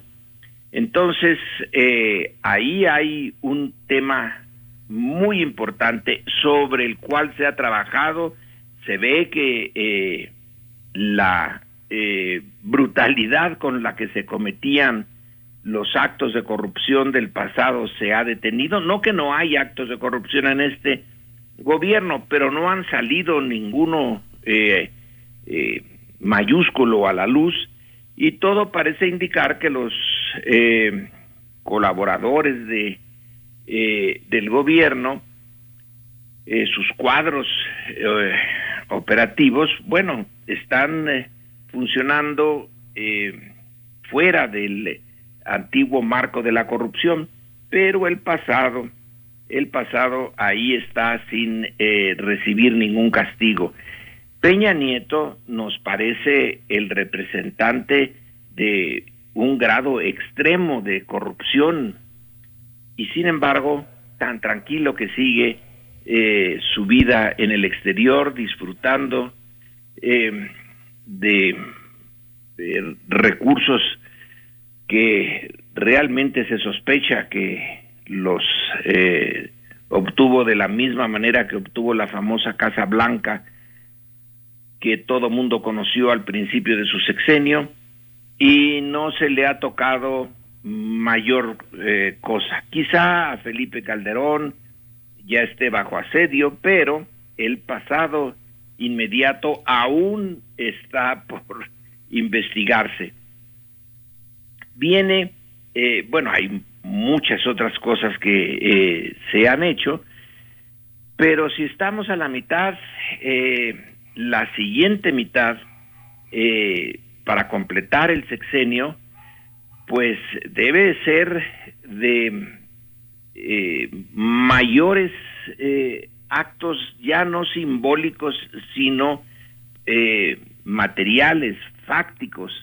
Creo que esa eh, idea inicial de acercar el gobierno a la sociedad para eh, crear un nuevo régimen, esa parte se ha logrado, pero ahora viene la otra, la de realmente hacer eh, las cosas. La pandemia eh, fue un, una variable inesperada, echó por tierra muchas cosas, pero también le dio oportunidad al gobierno de mostrar que podía eh, de manera acelerada enmendar los errores del pasado y crear un sistema de salud pública eh, que se enfrentara a la pandemia y lo ha logrado con eh, cierto éxito. Pero el crecimiento económico, pues ese se quedó eh, tirado a la mitad del camino. Probablemente este eh, año crezcamos, no lograremos resarcir la pérdida de, del Producto Interno Bruto del pasado inmediato, pero es probable que en 22, en 23 eh, podamos retomar el ritmo. Es una posibilidad y entonces la parte material puede quedar eh, mejor servida, aunque el bache que caímos eh, el año pasado fue enorme. No es responsabilidad del gobierno, él no creó la pandemia, pero eh, de todas maneras se le va a, a poner en su cuenta esa caída del 8.5% de, del PIB. Eh, así que hay que eh, repensar y reformular la política económica para tratar en parte en lo que se pueda recuperar el tiempo perdido, puesto que si no hay crecimiento económico no hay recursos para los programas sociales de la magnitud que estos eh, requieren. Y para concluir el eh, eh, tema de la oposición, todo cambio de régimen implica una oposición cerrada, dura, y bueno, eh, la oposición decidió dar la gran batalla en las elecciones que acaban de pasar, las elecciones de mediados del, eh, del sexenio. Fue eh, una decisión que la oposición presentó de manera clara. Hay que detener a la cuarta transformación, hay que detener a AMLO, hay que ganarle en el Congreso además de ganarle en la Suprema Corte con todos los el montón de amparos sobre la reforma energética. Y la elección motivó muchísimo a las eh, a los grupos que están descontentos con eh, eh, el cambio se reflejó esto en la Ciudad de México de manera más clara y aquí sí el partido del presidente perdió terreno de manera obvia. Eh, la, eh, las alcaldías que perdió fueron muchas. Sin embargo, en el resto del país ganó las, eh, las elecciones para gobernador y en realidad no perdió terreno. Tampoco ganó, pero no perdió terreno frente a la ofensiva de sus eh, adversarios. Quizá, y con eso eh, termino, la siguiente batalla, que por cierto hoy dijo que no le preocupaba gran cosa a Andrés Manuel, pero a, mí sí me parece que debía de preocuparle o que debía de preocuparnos a, a, los que queremos que siga la, el proceso de transformación y es el año entrante. En la revocación de mandato, que es una idea de Andrés Manuel, eh, no esperar a que el sexenio termine para irse del gobierno, sino pedir mediante una consulta a la población, ¿quieren que siga yo o de plano no? Porque seis años pueden ser muchos si uno está descontento con su gobierno, como ocurrió con Peña Nieto, parecía la eternidad eso. Eh, si el 22 va a volverse a repetir, el encontronazo que tuvimos en las elecciones de mediados de, eh, sexenio, pues eh, una de dos, o realmente desbancan a Andrés Manuel en un hecho histórico de sacarlo del poder sin violencia, sin que haya un intento de golpe de Estado o algo eh, por el estilo, sino de manera pacífica, o si no lo sacan, va a ocurrir algo totalmente novedoso. Se va a reforzar la posición del presidente justo cuando tradicionalmente se venía abajo, cuando al final del sexenio perdía poder la entonces superpoderosa presidencia. Ya en la última parte, pues ya no tenía gran cosa que hacer. Si se le renueva la confianza, se le inyecta energía, va a poder terminar el sexenio con una eh, fuerza que no tiene eh, precedente en la historia de los sexenios en eh, México. Eso es lo que va a estar ahora en juego en el futuro inmediato. Ya pasó la mitad, tiene logros. las elecciones, bueno, no hubo una eh, victoria enorme, aunque en las gobernaturas sí, no hubo una derrota, sus enemigos no pudieron eh, echarlo atrás, eh, pero hay muchas promesas a medio cumplir y necesita energía, necesita recursos para llevarlas adelante. Y eso es lo que vamos a eh, ver en los siguientes tres años, en la segunda mitad, que le van a dar eh, la eh, el broche con el que quiere cerrar AMLO, que puede ser muy bueno o puede ser mediocre, espero que sea bueno, pero los obstáculos son bien fuertes y la sociedad tiene que entrarle de manera muy activa, sobre todo el año entrante.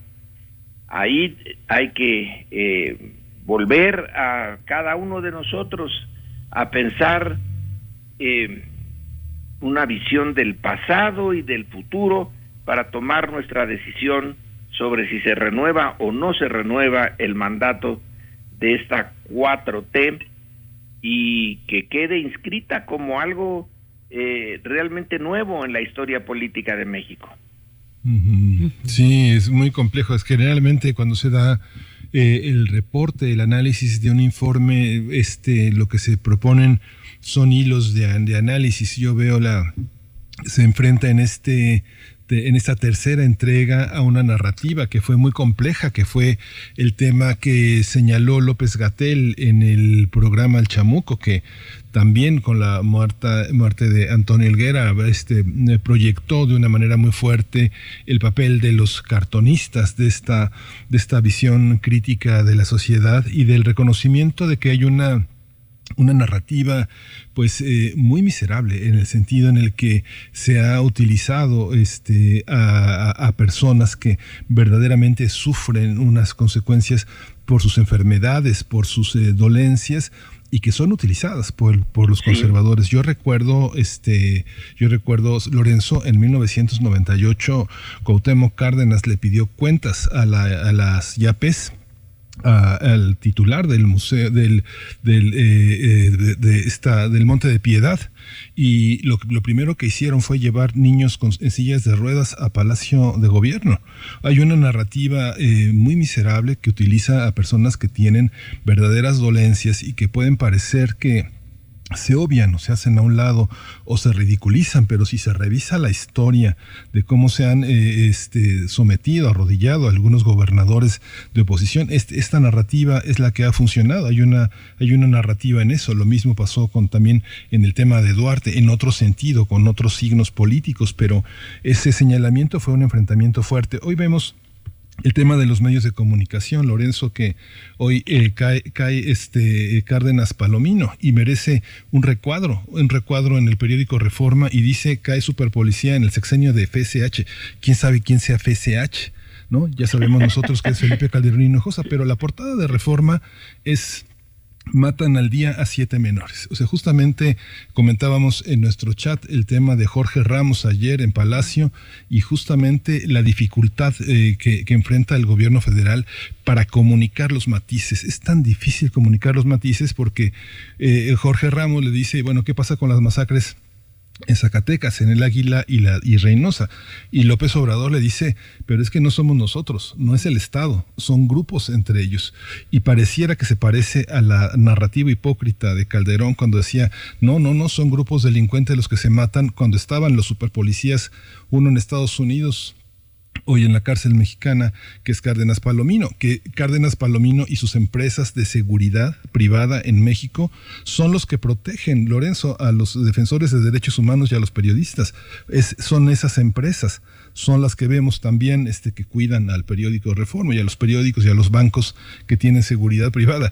Son matices muy difíciles de comunicar eh, porque no vemos a los hombres de, de, como dice López Obrador, de cuello blanco en ese matiz negociando con los grupos delincuenciales en las élites policíacas que no son todas. Es una manzana podrida pero yo creo que con este con muchas partes eh, buenas la policía de inteligencia hay un hay un compromiso pero en general es el estado el este el que desaparece el que trata personas el que negocia con el narco. Ahora parece que eso se acabó. Y la corrupción con enormes matices, Lorenzo, ¿no? No se puede hablar en general tampoco de la corrupción, sino que tiene muchos matices, ¿no? Que es lo difícil de un análisis como, como el que tú nos ofreces hoy, ¿no? Sí, es eh, cierto que la prensa y los medios ya lo sabemos muy bien, pero justamente la, eh, la mañanera es algo inédito y sirve para eh, neutralizar al reforma y a toda esa red por cierto, yo creo que eh, los periódicos son leídos por muy poca gente. Es otra la fuente, otras las fuentes. Y en esas, la, el papel inédito del presidente como eh, el portavoz de su propio gobierno y el hacer eh, el ejercicio cotidiano, que es un esfuerzo del demonio, eh, estar ahí cinco días a la semana, todo el año, y eh, teniendo algunas eh,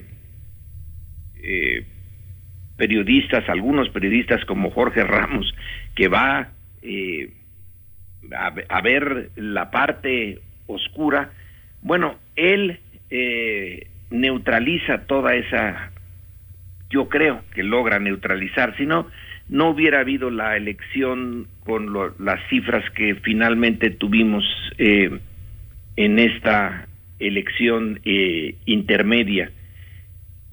Pero el, la tesis de Maquiavelo es eh, vigente y muy acertada. No hay nada más difícil en política que intentar cambiar la naturaleza de, del sistema de autoridad porque los que se ven afectados, los intereses creados que se ven afectados van a ser tus enemigos implacables. Y del otro lado, muchos de los que originalmente apoyaron el cambio van a decir no me tocó lo que yo quería, no recibí lo que yo esperaba, por tanto también estoy en contra y enemigos originales y aliados eh, originales se tornan enemigos y la eh, complejidad no eh, ya no se puede pensar en una mayor complejidad. La ventaja de todo esto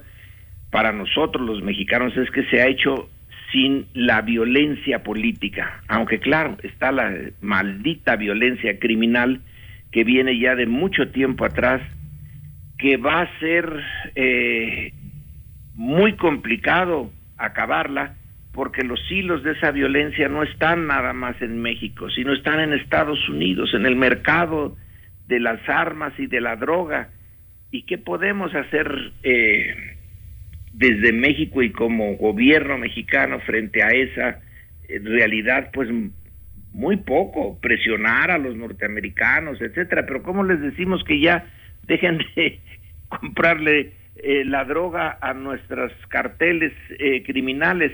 ¿Cómo lograr que los vendedores de armas que van a seguir allí, porque la segunda enmienda así lo permite, dejen de estar exportando armas y municiones a granel a México? Eh, la frontera, que ahora Andrés Manuel ve como una gran ventaja y tiene eh, sus razones. Hoy mismo en la mañanera estaba diciendo que uno de los logros es haber eh, firmado el TEMEC, que estaba en peligro de venirse abajo. Bueno, no estoy tan seguro de que se fuera tan dura la cosa porque a los norteamericanos también les conviene, pero como quiera que sea, la frontera puede ser, es una fuente eh, de, eh, de riqueza, de intercambio económico, pero también desde el siglo XIX. ¿eh? Es una fuente de, inquietud por las armas, por el paso de grupos contrarios al gobierno.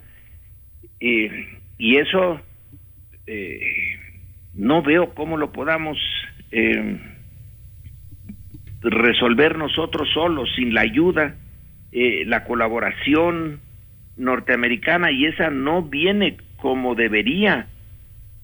La, el maldito consumo de drogas sigue estando presente, sigue existiendo esa demanda y esos dólares y esa riqueza para lo que Jorge Ramos critica, la violencia. Bueno, pues eh, si no hubiera el mercado o los mercados de droga y armas en Estados Unidos y de blanqueo de eh, capitales, quizá eh, la responsabilidad interna en, sería 100% mexicana pero es una responsabilidad que trasciende nuestras fronteras y donde tenemos muy pocos recursos para eh, actuar del otro lado, del lado donde están los dólares y las demandas.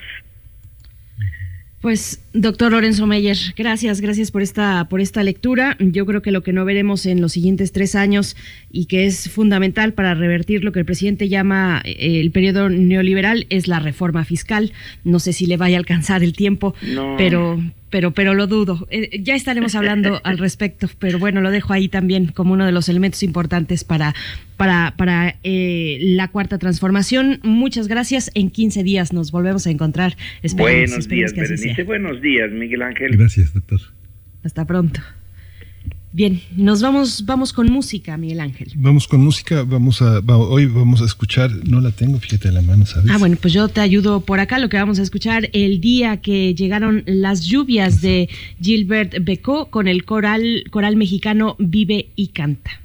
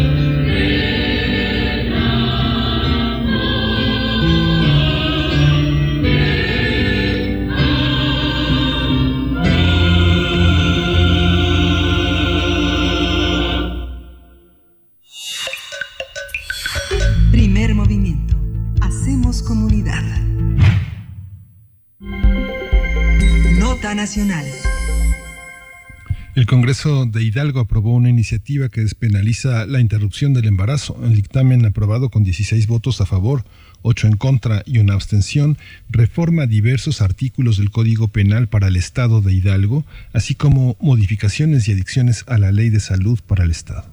El dictamen permite la interrupción del embarazo hasta la semana número 12. Abortar después de ese lapso implica seis, mm, de seis meses a un año de prisión y de 10 a 40 días de multa a la persona que cometa este acto considerado un delito. También se establece que la interrupción legal del embarazo debe estar garantizada por parte del gobierno del Estado en los centros de reinserción social. El dictamen apunta que las instituciones públicas, privadas y sociales que presten servicios de salud en Hidalgo deberán proveer este servicio de interrupción de forma gratuita en condiciones de calidad y salubridad para las mujeres. Asimismo, los médicos tienen derecho a argumentar una objeción de conciencia y excusarse de realizar la intervención, pero sí tienen la obligación de referir a la mujer a un médico o médico no objetor. Tendremos una conversación sobre la despenalización del aborto en esa entidad y este día nos acompaña en la línea Adriana Jiménez Patlán, directora de Derechos Sexuales y Reproductivos y Violencias en Equidad de Género, Ciudadanía, Trabajo y Familia AC. Es directora de la Red por los Derechos Sexuales y Reproductivos en México de DECER. Y bueno, un gusto poder conversar. Adriana Jiménez Patlán, gracias por estar aquí en Primer Movimiento. Bienvenida. Muchas gracias, Berenice y Miguel Ángel, con una buena noticia además con ustedes. Sí, muchas gracias, Adriana. Adriana, te vamos a pedir pues, si puedes quedarte también con nosotros eh, en, un pedacito de la siguiente hora, porque bueno, nos, queda, nos quedaremos muy cortos en esta, en esta visión. Si podemos empezar, que, ¿cuál era la situación de Hidalgo? Muchas mujeres venían a la Ciudad de México a interrumpir su embarazo debido a que la Procuraduría eh, y, las, y, las, eh, las amenazas han sido el, el signo de identidad de esta, de esta entidad contra las mujeres que tratan de, ejercer su libertad. Cuéntanos un poco cuál es el panorama. Bueno, pues la verdad es que ya tenemos muchos años en Hidalgo justamente trabajando con las instituciones, muchas feministas, muchas organizaciones, activistas independientes y efectivamente, bueno, pues la generosa Ciudad de México siempre recibía a través de su programa de interrupción legal del embarazo a las hidalguenses. Entonces tenemos registrado, el registro que hay justamente de la Secretaría de Salud es que 1.200 mujeres habían acudido a estos servicios. Y por otro lado, bueno, pues también decirles que desde hace también un buen tiempo es que hemos procurado que no se criminalice a nadie. Eh, bueno, en algún momento trabajamos con la Comisión de Derechos Humanos, que con el ahora procurador de Justicia del Estado de Hidalgo, justamente para saber que en ningún penal estuviera una mujer presa por aborto. No la había. Y bueno, pues ahora justamente también lo que hemos trabajado con ellos, ahora que es procurador, es utilizar una figura jurídica que existe en el Código Penal que se llama criterio de oportunidad precisamente para cerrar las carpetas de investigación que estén abiertas por este que todavía es considerado un delito. Eh, Adriana Jiménez Patlán, ¿cómo, ¿cómo se dio? Cuéntanos cómo viste el debate tanto dentro como fuera del Congreso Estatal, fuera pues precisamente por la presencia de las colectivas de mujeres, de colectivas feministas y en general pues de lo que se va virtiendo a nivel de opinión pública en la sociedad hidalguense. Pues la verdad es que hubo como muchas situaciones. La primera es que un grupo de compañeras decidimos no acudir justamente al Congreso del Estado sabiendo que ahí estaban los grupos antiderechos, ¿no? Eh, se han puesto muy violentos en anteriores ocasiones, no es nada más la libertad de expresión que recen y que se expresen, sino que sí ha habido pues connotaciones de violencia por parte de ellos hacia nosotras. Las más jóvenes decidieron hacer una velada eh, por la noche precisamente, bueno, para esperar la votación. Estuvo muy complicado inclusive para los mismos legisladores poder entrar al recinto porque obviamente pues habían dos grupos. De nuestra parte, un grupo de compañeras, como les digo, decidimos no ir justamente para que no hubiera una situación número uno de violencia y número dos como pasó en algún momento, que si había alguna de nosotras adentro de las feministas a favor de la despenalización, pues que también pidieran que se abriera el recinto a los antiderechos y que bueno, pues que eso no permitiera que en el pleno se diera la votación como estaba ya pensada, ¿no? Entonces, eso fue como también parte de ciertas estrategias. Claro que todo el mundo estuvimos muy contentas. Em, la velada pues estuvo, funcionó muy bien, estuvieron ahí celebrando y luego fuimos justamente a caminar por las calles del centro de Pachuca justamente con nuestras mantas, felices de estar eh, pues viendo también un momento histórico que hemos eh, pensado desde hace ya por lo menos en Hidalgo más de 25 años y que bueno, pues culminó ahí esta caminata, marcha que hicimos, culminó en el reloj con nuestras pancartas, encontrándonos y celebrando esta, esta despenalización.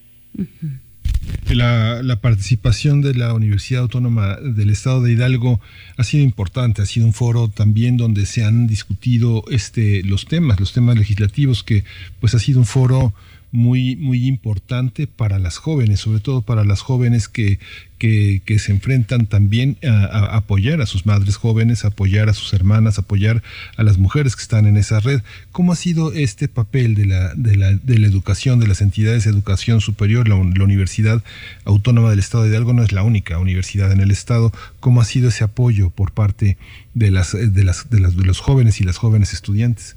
La verdad es que ya tiene más de dos años que hemos visto pues estas manifestaciones en las calles.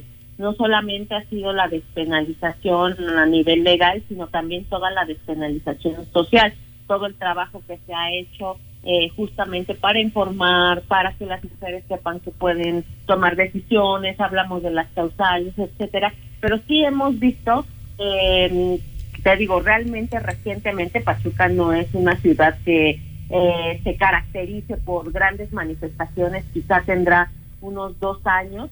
Justamente pues eh, se unieron un 8 de agosto con el tema del pañuelo verde, la marea, pues eh, apoyando a nuestras congéneres en, en Argentina de toda la situación que estaba pasando por allá y a partir de ello, bueno, pues el 8 de marzo se volvió también, igual que en la Ciudad de México, que ha sido multitudinario, pues en Pachuca nunca habíamos visto estas manifestaciones tan grandes con tantas mujeres jóvenes, pero no solo eso, se ha dado también en otros municipios, incluso en el municipio más alejado que está en nuestra entidad, que es Huejutla, que está en las tierras, eh, y que bueno, pues también que son eh, municipios principalmente con población indígena, que podría parecer que es complicado hablar de estos temas, pues también ahí ha habido manifestaciones.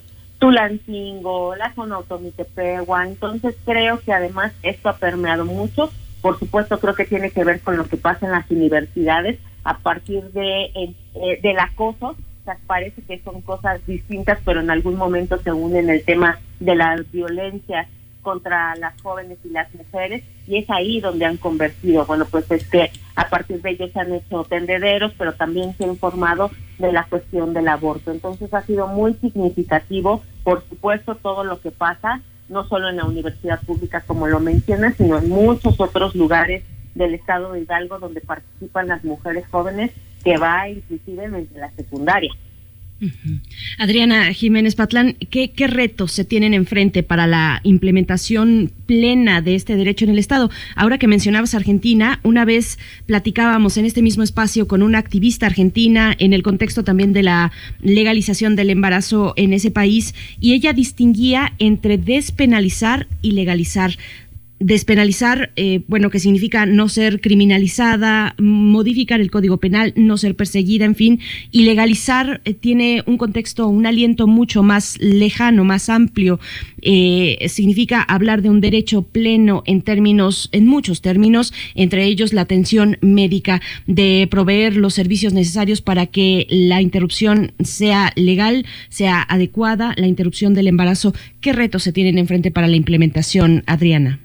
Sí, yo quisiera decirte que inclusive me iría un poco eh, delante para poder decirles lo que sigue. Les contaba yo ya que en Hidalgo tenemos ya más de 25 años eh, tratando justamente de que pasara la despenalización y justamente una mujer hidalguense, Carmen Rincón, fue de las pioneras de hablar sobre derechos sexuales y reproductivos y además de hacer un juicio en 1992 por la violación a sus propios derechos sexuales y reproductivos que ganó con un, contra un médico acá en el estado de Hidalgo. Y a partir de ello es que hemos trabajado con las instituciones. Hidalgo se ha caracterizado justamente eh, porque hemos capacitado al personal médico desde hace más de 10 años en la norma 046, que es cómo se debe de atender a niñas, mujeres y adolescentes en el tema de la violencia sexual, de la interrupción legal del embarazo que nos da esta norma oficial mexicana, pero también de las causales. Ahí hemos trabajado con una organización civil que se llama IPAS, que capacita de manera técnica a los médicos de cómo hacer procedimientos seguros, incluso más allá del de, eh, primer trimestre, segundo trimestre, por la causal malformaciones congénitas a cuando está en peligro la vida de las mujeres o la causal salud. Es decir, ya tenemos muchos años, bueno, les he estado contando el tema de la Procuraduría, incluso que no haya nadie. Esto significa que ese trabajo previo con las instituciones nos va a permitir que la implementación salga de mejor manera que ha funcionado en otros lugares, porque creemos que los médicos están capacitados. Sobre lo que viene es, eh, necesitamos que se publique la, eh, la ley en el diario oficial para hacer todos estos cambios. Se tienen 10 días, estamos esperando que el gobernador haga esto. Seguramente pensamos que lo hará por todo lo que te estamos te estoy contando de lo que hemos hecho y que las instituciones incluso dieron un dictamen favorable de que estaban listas para que esto se implementara. Eso se dio eh, desde hace dos años, lo mismo la Procuraduría, la Comisión Estatal de Derechos Humanos. A partir de esta publicación es que se tienen 60 días para hacer todas las adecuaciones administrativas y presupuestales para que se lleve a cabo el servicio. Nosotros cre nosotras creemos que por supuesto esto estará listo inclusive antes de los 60 días por todo lo que te estoy contando, pero eso no significa que no estemos pendientes de cómo se van a implementar los servicios, de que además hagan campañas desde el Estado para que todas las mujeres estén informadas de que este servicio ya existe, Inclusive ya eh, justamente este año Secretaría de Salud había sacado un cartel que se llama aborto seguro por el tema de las causales. Entonces ellos están preparados técnicamente para atender, les, comento, más allá del primer trimestre, incluso en segundo trimestre, pero también qué va a pasar si hay algún médico objetor de conciencia, como ustedes ya bien lo mencionan, que no se puede... Eh, no puede ser objetor si no hay otro médico, las instituciones no pueden ser objetoras, entonces, ¿cómo aseguramos que esto no ocurra en el estado de Hidalgo. Entonces, un poco lo que yo platico con mis compañeras es que con la despenalización no terminó todo, apenas comienza justamente cómo debe de ser el establecimiento de la implementación de los servicios. Bien, pues te, agradecemos, te agradecemos este tiempo y enhorabuena por todo el trabajo de las organizaciones, de las colectivas, de las mujeres que, que han estado empujando en cada uno de sus estados. Ahora llegamos con Hidalgo como el tercer estado de la República en eh, legalizar eh, la posibilidad del aborto, de un aborto libre, gratuito. Adriana Jiménez Patlán, directora de la Red por los Derechos Sexuales y Reproductivos en México, de DECER. Muchas gracias por esta, por esta charla. Gracias a ustedes, como siempre. Gracias, por contar estas buenas noticias para las mujeres en todo el país. Muchas gracias. Gracias, gracias. Despedimos, vamos a despedir, ya nos dieron prácticamente de las nueve con dos minutos. Hidalgo es el décimo estado en trata de personas, es el séptimo en violaciones, es el 16 en feminicidios. Todo esto está vinculado. Le decimos adiós a la radio Nicolaita y nos escuchamos en la siguiente hora de primer movimiento. Quédese aquí. Síguenos en redes sociales. Encuéntranos en Facebook como Primer Movimiento y en Twitter como arroba PMovimiento. Hagamos comunidad.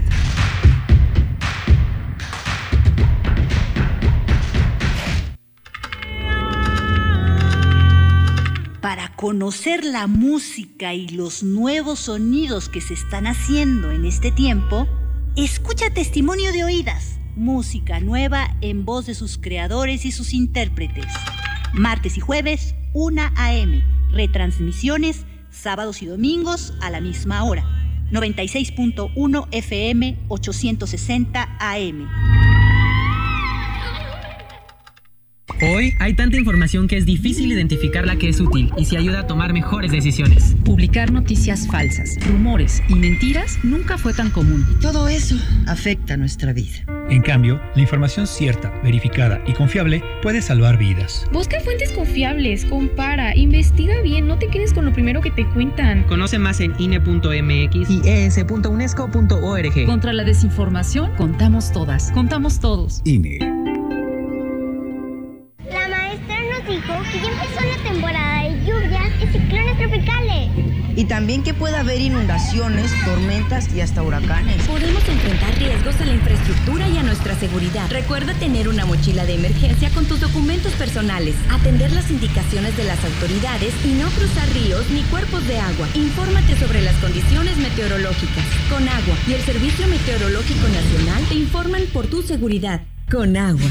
Gobierno de México. Lo social, lo político, lo económico, lo cultural son fenómenos que nos competen a todas y a todos.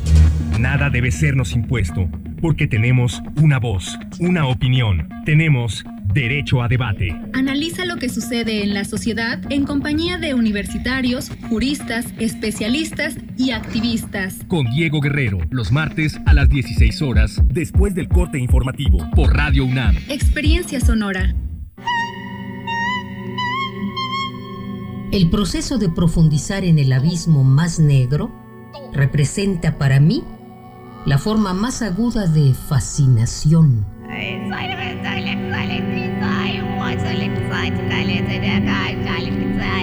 Howard Phillips Lovecraft.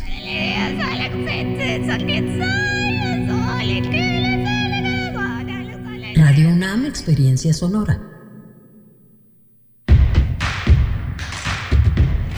Encuentra la música de primer movimiento día a día en el Spotify de Radio UNAM y agréganos a tus favoritos.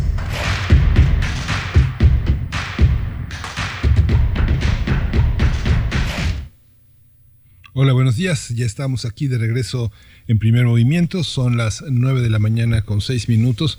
Estamos en la Tercera hora de primer movimiento, Arturo González está en el control, de el control técnico de la cabina, ya en Adolfo Prieto 133, donde lo acompaña nuestra productora ejecutiva Frida Saldívar.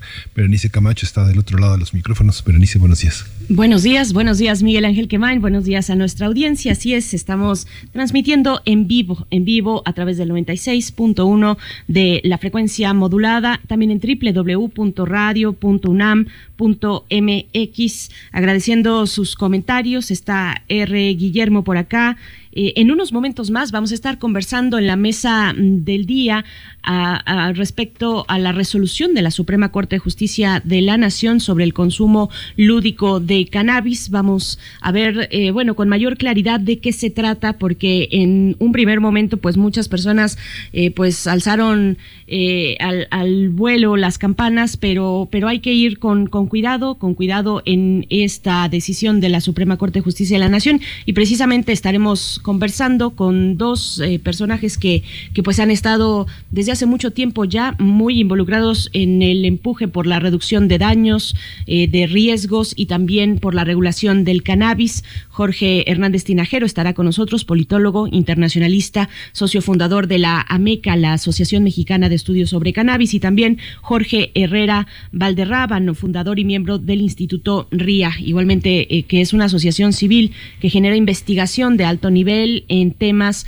como políticas eh, de drogas. Así es que, bueno, esto para la mesa del día. Pero bueno, hablábamos de los que nos están escribiendo, Alfonso de Alba Arcos, bueno, sobre esto que nos compartía el doctor Lorenzo Meyer, su visión sobre estos tres años y lo que viene por delante, tres años del el triunfo electoral de la 4T de Andrés Manuel López Obrador, del informe que dio en Palacio Nacional. Ya no nos alcanzó a decir eh, su opinión sobre lo que ocurrió después esa tarde en el Auditorio Nacional, donde se coreaba presidenta, presidenta a la jefa de gobierno Claudia Sheinbaum. Pero bueno, por acá Alfonso de Albarco se pregunta sin violencia política, tipo Aguas Blancas, Acteal, Tlatlaya, Ayotzinapa. Bueno, eh, nos da estas, estos elementos que nos pone aquí eh, Alfonso de Alba Arcos. En fin, eh, Daniel Manzano también, también nos eh, comenta seguir escuchando los panegíricos de Lorenzo. Son como las mil y una noches. Ojalá el primer movimiento mantenga su imparcialidad como espacio universitario, plural y no tendencioso. Vaya un saludo y un abrazo a todo el equipo de primer movimiento. Bueno, sí, nos, nos dicen, Miguel Ángel, nos llueve, nos llueve el día de hoy a favor, nos, nos eh, califican a favor de la, de la 4T. Cuando viene Jacobo Dayan es todo lo contrario los jueves. Esperemos el jueves a ver qué pasa, pero, pero siempre es muy interesante, muy importante las lecturas que, que se dan eh, desde un medio como este, por supuesto, y con una audiencia crítica como la que tenemos. Arturo Sánchez Pérez también dice que qué fastidio cuando convierte en primer movimiento en espacio de defensa del gobierno federal. Todo lo que hace AMLO es genial e imprescindible. Se lamentan porque los periodistas críticos prefieren ver lo oscuro del gobierno. Promoción, lo que llaman la cuarta transformación. Igualmente, Aerotecamac va por ahí. Una lástima que este programa deje de ser lo que fue. Gracias, Aerotecamac, y a todos ustedes, R. Guillermo también, que nos comparte acá eh, en redes sociales. Mm, doy lectura brevemente. Dice la transformación de la deuda privada a pública Fobaproa aprobada por el PRI y el PAN, estragos aún vivos, enriquecimiento de políticos y empresarios a costa de bienes públicos, corrupción llevada a todos los niveles que prevalece y se defiende. 30 años no se puede eliminar en tres años, es lo que dice R. Guillermo Miguel Ángel. Sí, es complejo, es complejo porque, bueno, sí, justamente otras veces nos dicen que por qué atacamos a, Andrés Manuel. Hay un devocionario de ambos lados. Lo que, lo, que sucede es que, bueno, veíamos, comentábamos el diario Reforma, donde hay unas noticias fuera de contexto, el tema que mencionaba, este matan al día siete menores. Bueno, yo creo que es una, una cabeza bastante irresponsable y una manera de editorializar que hay superpolicía del sexenio, cuando Cárdenas Palomino, pues era el brazo derecho y bueno, se enriquecieron haciendo empresas de seguridad. La gente que cuida a los protectores de derechos humanos y periodistas son ellos, son los asesinos, ¿no? Hay una parte de persecución, de montaje de varios dueños de medios que no solo son dueños de medios. El cuestionamiento fuerte a los medios es esa parte de que no solo son dueños de medios, sino que son empresas que se, que se favorecieron del gobierno y que tienen un conflicto de intereses que no les permite la objetividad.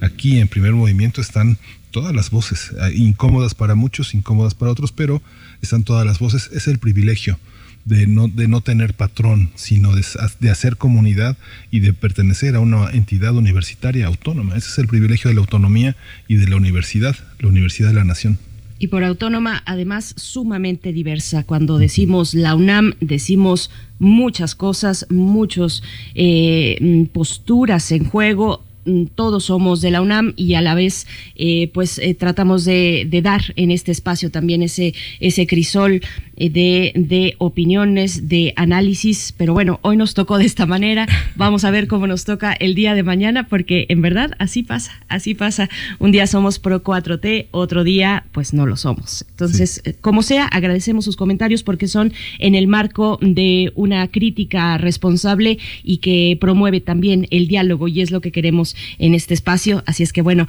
vamos, vamos con un remanso, un remanso cotidiano que significa la poesía, la poesía necesaria en esta mañana de martes. Primer movimiento. Hacemos comunidad.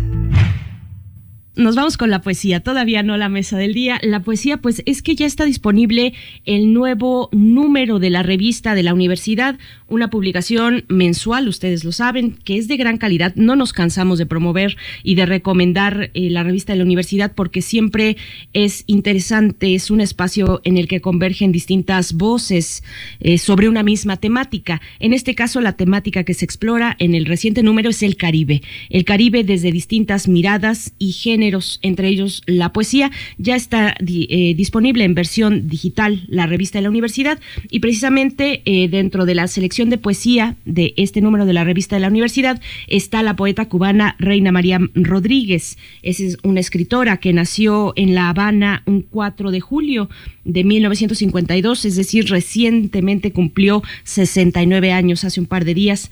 Ha recibido distintos premios como el Nacional de Literatura de Cuba en 2013. Al año siguiente, 2014, el Premio Iberoamericano de Poesía Pablo Neruda. Y lo que les voy a compartir se titula Las Islas. De nuevo, se encuentra en la revista de la Universidad de este mes dedicada al Caribe. La autoría de Reina María Rodríguez, Las Islas. Mira y no las descuides, las islas son mundos aparentes cortadas en el mar transcurren en su soledad de tierra sin raíz, en el silencio del agua, una mancha de haber anclado solo aquella vez y poner los despojos de la, de, la tempestad y las ráfagas sobre las olas. Aquí los cementerios son hermosos y pequeños. Aquí los cementerios son hermosos y pequeños y están más allá de las ceremonias. Me he bañado para sentarme en la hierba, es la zona de brumas donde acontecen los espejismos y vuelvo a sonreír. No sé si estás aquí o es el peligro. Empiezo a ser libre entre los límites que se intercambian. Seguro amanecerá. Las islas son mundos aparentes, coberturas del cansancio de los iniciadores de la calma. Sé que solo en mí estuvo aquella vez la realidad, un intervalo entre dos tiempos cortadas en el mar. Soy lanzada hacia un lugar más tenue, las muchachas que serán jóvenes una vez más contra la sabiduría y la rigidez de los que envejecen sin los movimientos y los las contorsiones, contorsiones del mar, las islas son mundos aparentes, manchas de sal, otra mujer lanzada encima de mí que no conozco, solo la vida menor, la gratitud sin prisa de las islas en mí.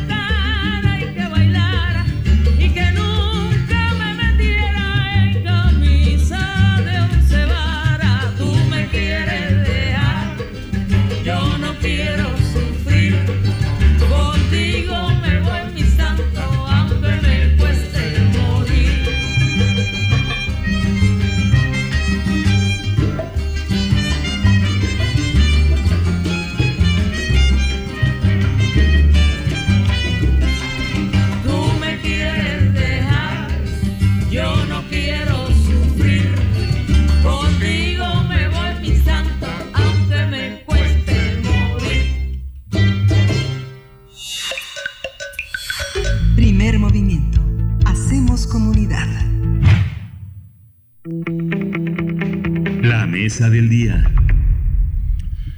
Con el voto de 8 de los 11 ministros, la Suprema Corte de Justicia de la Nación anuló cinco artículos de la Ley General de Salud que impiden el consumo lúdico de cannabis. Esto tras vencer el plazo dado al Congreso para regular el consumo lúdico de marihuana sin que los legisladores hayan alcanzado acuerdos.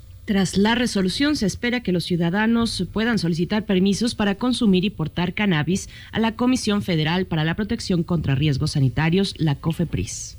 Sin embargo, la magistrada Norma Lucía Piña, ponente del proyecto, aclaró que no está autorizado en ningún caso importar, comerciar o suministrar marihuana, por lo que no será creado por ahora el mercado de cannabis recreativo.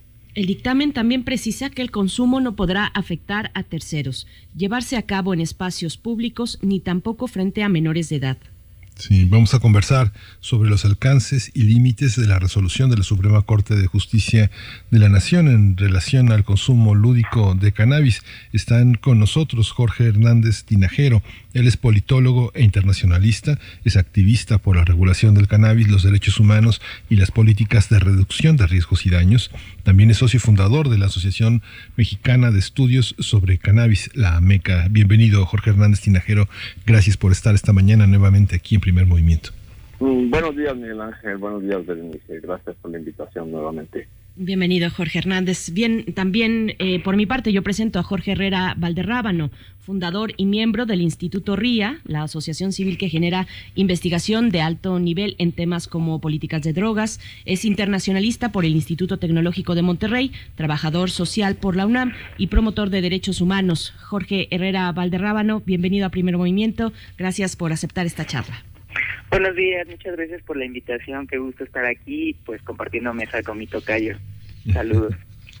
Muchas gracias, a los dos, pues dos expertos, dos apasionados eh, eh, intelectuales sobre este territorio. Jorge Hernández Tinajero, ¿cómo evaluar esta resolución de la Suprema Corte de Justicia? ¿Nos puedes dar un panorama para que los que no estén muy enterados se enteren cómo, cómo llegamos hasta aquí? Mm, ok, bueno, este, básicamente la Suprema Corte ratificó en días pasados una serie de criterios que había ya elaborado desde el año, me parece que de 2016, cuando, eh, digamos, cuando empezó a discutir una serie de amparos para el uso personal del cannabis. Y gracias a que eh, la Corte falló cinco veces en el mismo sentido sobre el mismo tema, se formó una jurisprudencia que básicamente lo que dice es que eh, el Estado y sus leyes han eh, se han entrometido en la privacidad de las personas, eh, en, el ámbito privado de los adultos que deciden consumir cannabis y determinó que cinco artículos de la Ley General de, Salud que en los que están contenidos disposiciones sobre el cannabis tienen vistos de inconstitucionalidad. Lo único que hizo hace unos días fue ratificar ese criterio. Fuera de eso, nada ha cambiado. Eh, desde hace tres años la Suprema Corte había, eh, digamos, ordenado al Poder Legislativo que viera para cambiar y transformar estos artículos de modo tal que quedaran de, forma en que los derechos de los usuarios de cannabis se respetaran, pero nada de eso ha sucedido, ¿no? Básicamente eh, tenemos las mismas leyes restrictivas eh, y si bien, pues sí es una buena noticia que la Corte, digamos, reafirme lo que ya había dicho, eh, la verdad es que, pues, solamente de algún modo u otro afectó una parte mínima de una maquinaria mucho más grande y que eh, sigue violentando derechos en relación al uso del cannabis entre los adultos en nuestro país. Jorge Herrera Valderrábano, ¿cuál, ¿cuál, es el sentido de que, la, que una entidad como la Suprema Corte haga una, un concepto como, como ese? ¿Hasta, ¿Hasta dónde llega? ¿Cuál es la consecuencia de que se diga que no habrá un mercado?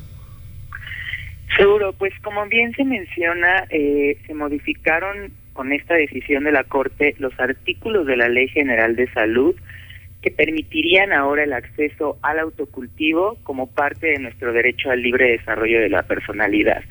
Sea, esto significa poder tener plantas en nuestras casas para poder consumir cannabis sí, y esto es sin fines de lucro, para nuestro uso personal, ¿no? El, los usos que cada quien le queramos dar a la cannabis, pero sin comercialización, sin eh, fines de venta. Eh, esto pues solamente tiene alcance en el tema del cultivo doméstico y no en el tema de la regulación de un mercado, eh, no en el tema del, de la producción en el campo, eh, no en el tema también del acceso a muchos otros productos. Entonces, pues como bien se menciona, el alcance eh, es pequeño, aunque significativo, porque pues sí se, se reconoce el derecho al libre desarrollo de la personalidad con esta decisión y lo que tendrá que hacer eh, el Poder Ejecutivo pues es expedir los lineamientos, los reglamentos necesarios para hacer valer este derecho y garantizar el acceso eh, mediante una serie de criterios y normas que deberemos de cumplir para poder cultivar en nuestras casas, que ahí ya se ha estado hablando de pues que eh, posiblemente se establezca un permiso, una licencia que tendremos que tramitar y que seguramente pues habrá algunos otros criterios que hay que, que cumplir. Eh, pero pues esta decisión brinda una vía de acceso legal a la planta, que era mucho de la discusión, eh, aunque desafortunadamente pues se necesita todavía eh, de una serie de, otros pasos que nos puedan llevar a un mercado regulado que realmente cumple con las necesidades de todas las personas usuarias, acceder a una gran variedad de productos, pero sobre todo para poderle quitar eh, el mercado y poder económico al crimen organizado y poder empezar a acercar oportunidades laborales y económicas al campo, a las personas que están participando en la comercialización, a quienes pues han vivido las violencias del Estado, de la criminalización y que obviamente sí se tendría que estar abordando, pero en pasos posteriores y por parte del Congreso también, ¿no? Con esa legislación que nos han estado prometiendo y debiendo durante más de dos años y que ahora pues con la decisión de la Corte únicamente aumenta la responsabilidad del Congreso para concluir con ese proceso legislativo. Es, es, muy importante tener estas conversaciones, estas charlas, porque mm, en su momento con esta eh, declaratoria de inconstitucionalidad de la Ley General de Salud por parte de la Suprema Corte de Justicia, pues muchos eh, alzaron campanas al vuelo, se fueron con una creo una idea equivocada, esa fue mi impresión de que ya habría una apertura mayor para nuestra relación con el cannabis. Eh, creo que es una reacción eh, riesgosa que hay que ir aclarando, Jorge Hernández Tinajero. Eh, ¿Qué es, qué es lo que sí, cómo, cómo, cómo se ve, cómo, cuáles son los planteamientos con respecto al derecho al libre desarrollo de la personalidad, un poco para ir quitando la paja de un fenómeno que es muy complejo, que tiene muchas aristas y que toca muchos elementos de la ley, de la ley de, eh, de salud, por supuesto, pero también del código penal, en fin, tantos elementos que te pediría eh, ahondar sobre esta cuestión del derecho al libre desarrollo de la personalidad. Sí, mira, yo creo que tocas un tema muy importante y es que este debate que ya, digamos, ha tenido sus momentos álgidos en el país en los últimos años, ha ido transmitiendo la idea a nuestra sociedad de que estamos en camino de una, digamos, norma, descriminalización y normalización en el uso del cannabis, que es, por cierto, pues algo que existe en nuestro país desde hace siglos. Entonces, este, y de hecho yo tengo algunas experiencias recientes con gente, por ejemplo, de 75, 80 años, que de repente nos busca eh, para ver eh, dónde consigue cannabis, cómo lo siembra, qué es lo que tiene que hacer, porque ya oyó que ya eh, se está legalizando, ¿no? Digamos, a, a, mí esa idea que flota en el aire me parece muy importante, porque yo creo que de algún modo u otro es un termómetro de cómo la sociedad ha ido evolucionando en términos a cómo concebimos el cannabis.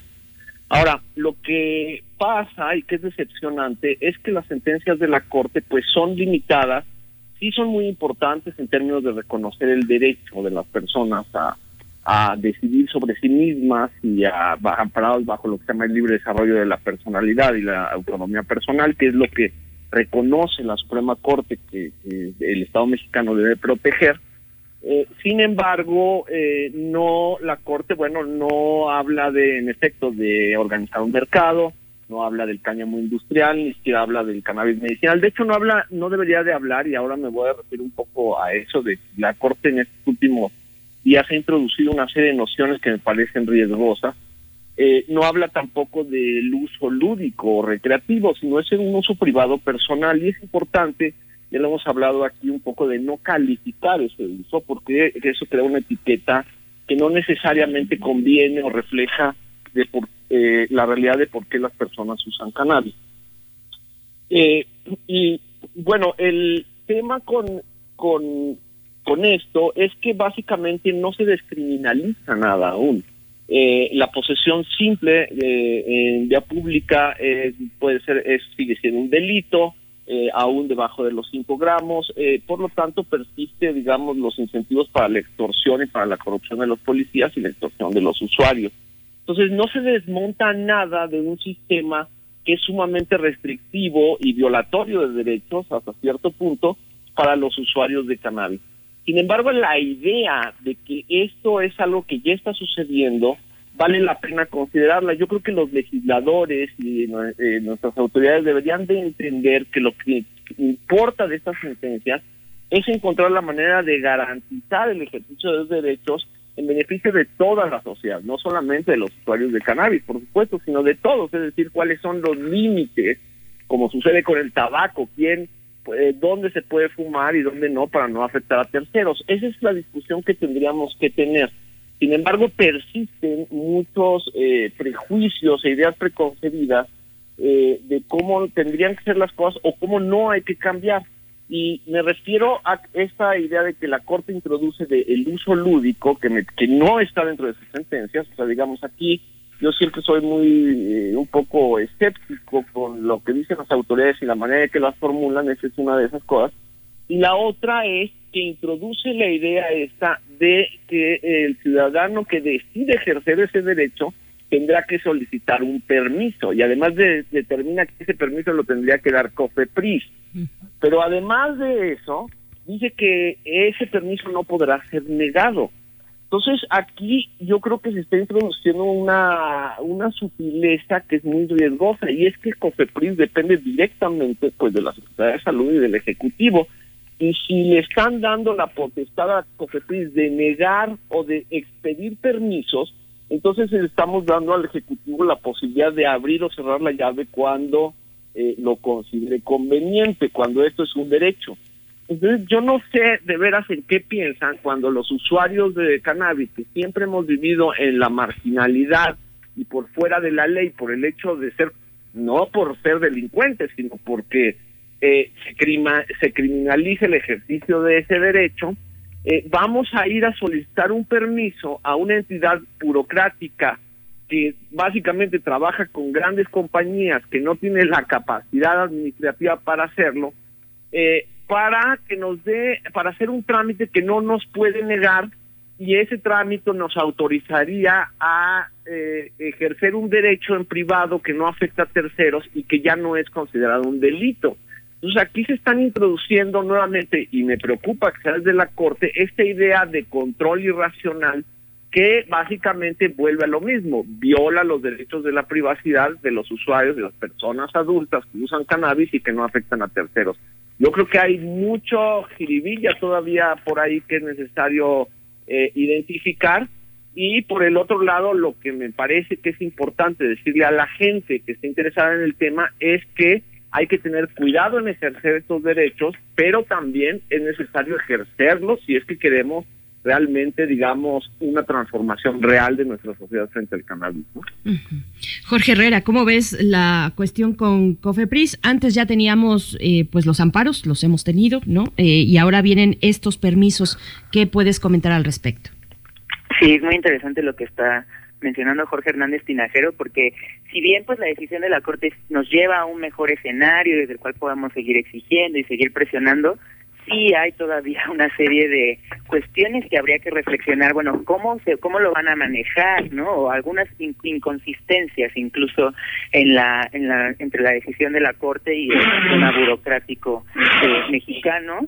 Nada más mencionar que antes y el proceso que hemos vivido desde 2015-2016 es que uno iba a Cofepris, pedía un trámite, un permiso para cultivar en nuestras casas, se negaba y entonces después te amparabas eh, con la jurisprudencia eh, y entonces Cofepris te tenía que autorizar ese trámite. Ahora lo que lo que se ha mencionado es que uno llega a Cofepris y derivado de la decisión de la Corte, pues tendrán que aprobarte o autorizarte ese trámite o esa licencia cuando ya contemos también con la, con la normatividad expedida por la Secretaría de Salud, ¿no? Hasta ahora, pues, todos son especulaciones de cómo se va a organizar eh, este proceso.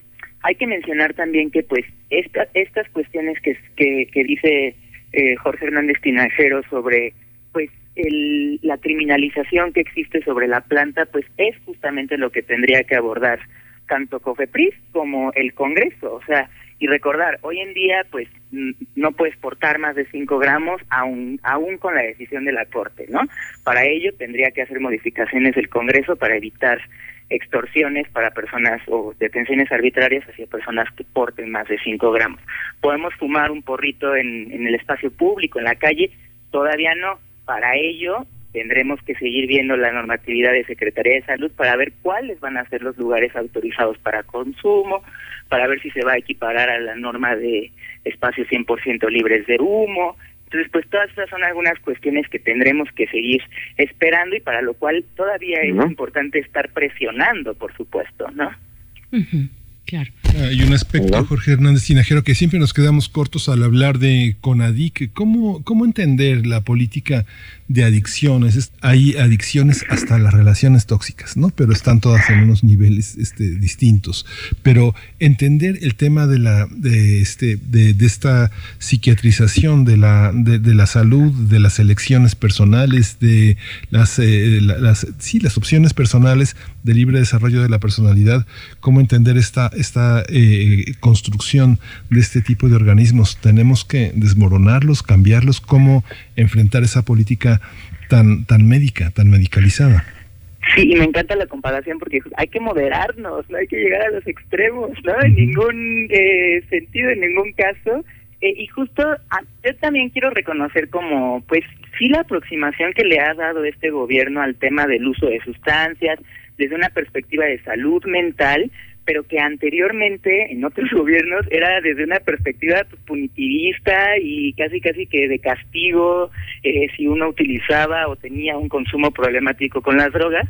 Entonces, pues ahora es bueno que se le da esta perspectiva de salud pública, eh, aunque, como bien mencionas, muy desde el lado medicalizante, patologizante, y que está bien también detectar, identificar cuáles pueden ser los trastornos mentales derivados del uso o del abuso de las drogas, pero que las, las actividades o las estrategias no se enfoquen únicamente en eso, porque justamente se deja de, lado o afuera a muchas otras personas que tienen un uso de drogas, pues eh, eh, ocasional o experimental o que no necesariamente han incurrido en un uso problemático y que también deberían de tener servicios de salud, de reducción de riesgos, información sobre el consumo, justamente para evitar que lleguen a una situación en la que hay, hay una condición de salud mental que hay que atender y que además nos sale más caro al Estado, ¿no? Entonces, ojalá que con esta con esta decisión de la Corte, pues eh, la Secretaría de Salud vea más de dónde pueden eh, eh, proponer eh, estrategias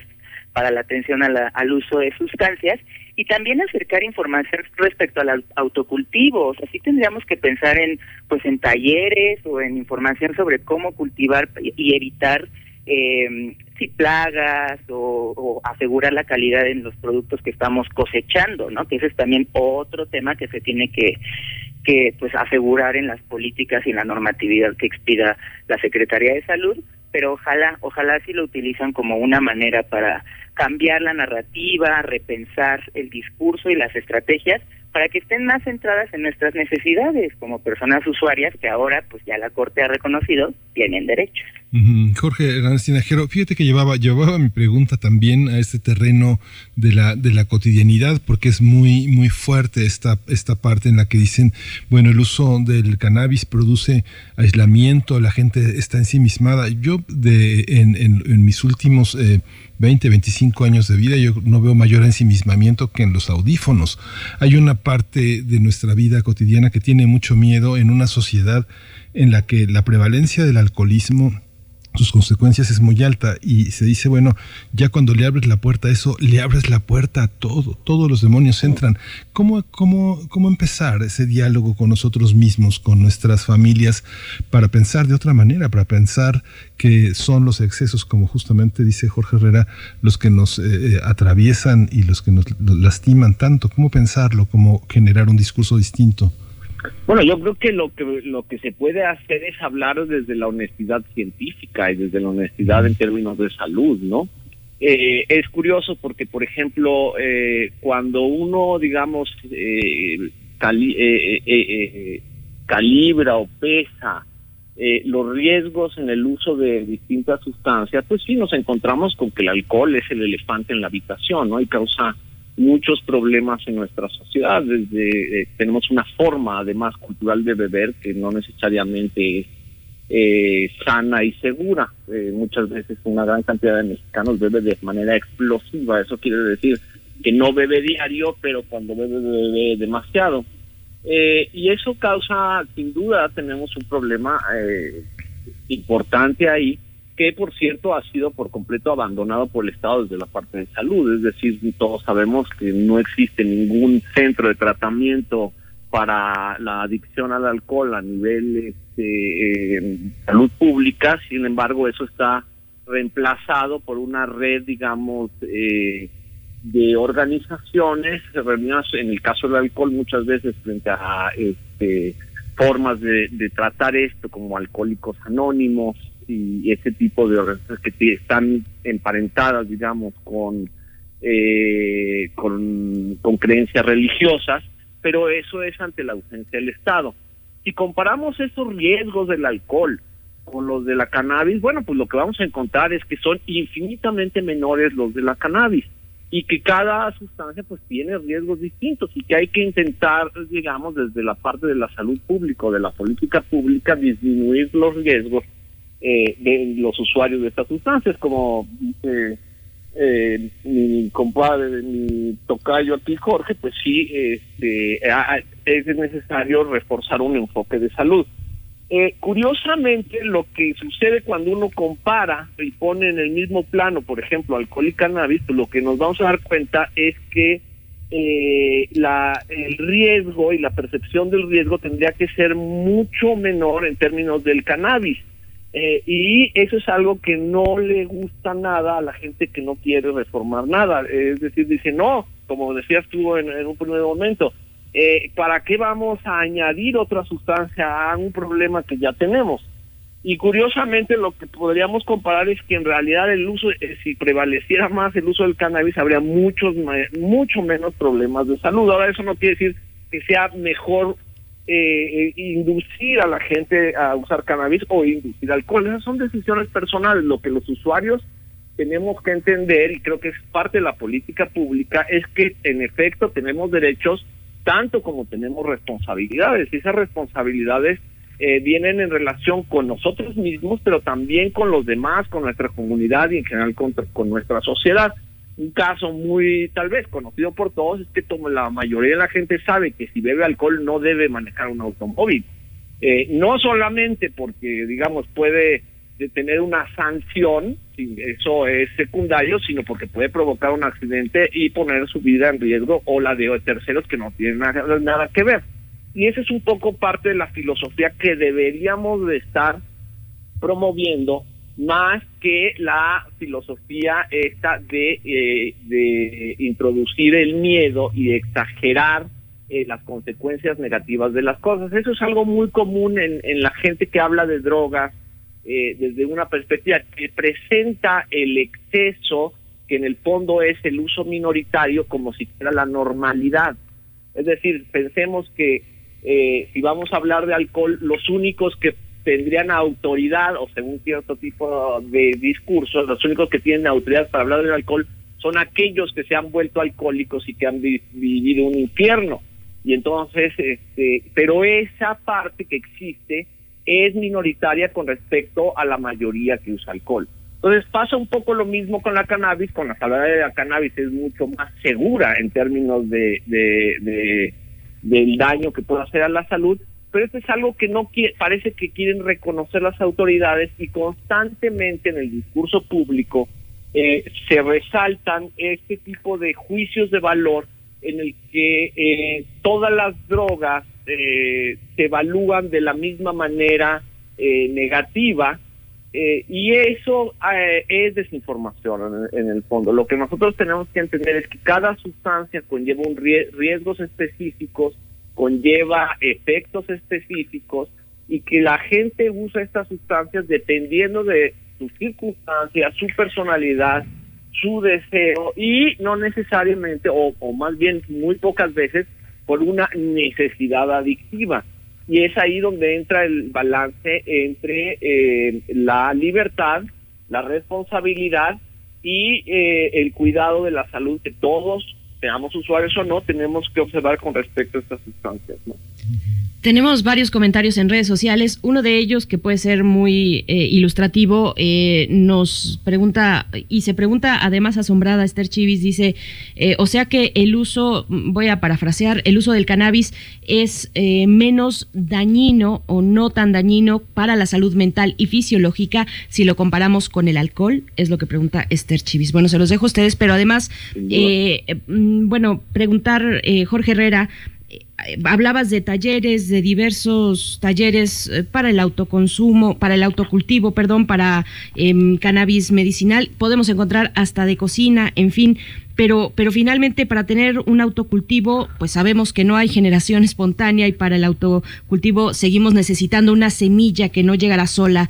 ¿Qué, obstáculos tenemos hoy en día en México para que ese autocultivo pues tenga lugar y no sea a partir de un acto criminal que es la compra de una de una semilla cómo cómo cómo hacerle cómo está eh, diseñado pues en la ley lo que se permite hoy para el, para para en general para los mexicanos y mexicanas no solamente los consumidores eh, de cannabis eh, yo voy primero. Este sí, nada más como sí afirmar y eh, rectificar que pues sí es es mucho más seguro el consumo de cannabis que de alcohol. Eh, cuando se cuenta con la información, con las herramientas para reducir riesgos, por supuesto, para eh, reflexionar sobre nuestro consumo, ¿no? Pero en, términos pues, fisiológicos y de salud mental, sí es mucho más, mucho más amable eh, y noble utilizar cannabis que, que alcohol.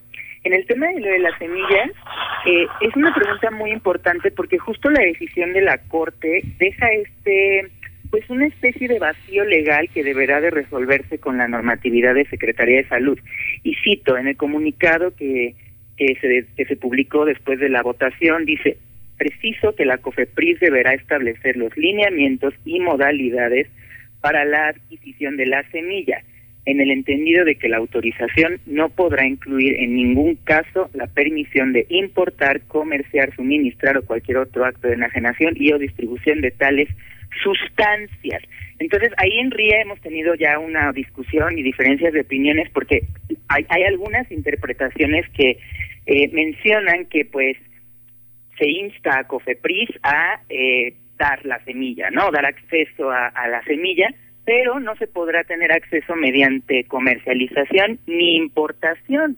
Entonces, pues se tendrá que establecer cuál va a ser el proceso mediante el cual uno pueda adquirir las semillas, ya sea si van a abrir un registro para que podamos eh, únicamente eh, inscribir o, o delimitar cuáles son las semillas con las que ya contamos, o pues no sé, a lo mejor van a poner un banco público de semillas y nos las van a regalar a todos, todavía no sabemos, ¿no? La otra, el, la otra opinión que hay al respecto es que tal vez en el comunicado sí se hace una diferenciación entre semillas y sustancia, eh, como se menciona al final del párrafo. Y entonces ahí pues eh, posiblemente sí se pueda comercializar e importar las semillas, pero no eh, la sustancia o la cannabis y sus productos derivados. Entonces, pues habrá que ver cuál, qué es lo que decide la, la Secretaría de Salud, pero sí es un tema muy importante, evidentemente, justamente para asegurar el ejercicio de ese derecho. Jorge Hernández Tinajero, bueno, también lo que quieras eh, comentar respecto a la semilla, el autoconsumo, pero también otra cuestión, Jorge, eh, ya nos vamos acercando al cierre, pero quisiera eh, pues tener un, un, comentario de tu parte sobre, sobre los 50 años que se cumplieron mm, recientemente, el mes pasado, contra de la guerra contra las drogas, esa guerra de Nixon. Eh, hay varios estados hoy en la Unión Americana que se están beneficiando de la apertura del mercado de cannabis eh, y beneficiándose en muchos sentidos, incluso en la recaudación fiscal. ¿Cómo ves? ¿Cómo ves estos este punto a 50 años de la guerra contra las drogas eh, mm. que, impulsó Estados Unidos? Bueno, entonces primero la segundo, el segundo tema, lo de la guerra contra las drogas. Esto de la guerra contra las drogas es un concepto inventado eh, el control de sustancias eh, a través de la historia de la humanidad ha tenido lugar siempre eh, solamente que de, de manera o de formas más, digamos, culturales que legales y punitivas. La guerra contra las drogas, y después se reconoció en Nixon mismo, se ideó como un sistema de control social eh, que afecta desproporcionadamente en el caso de los Estados Unidos a las minorías eh, raciales, a los inmigrantes, sobre todo a los negros.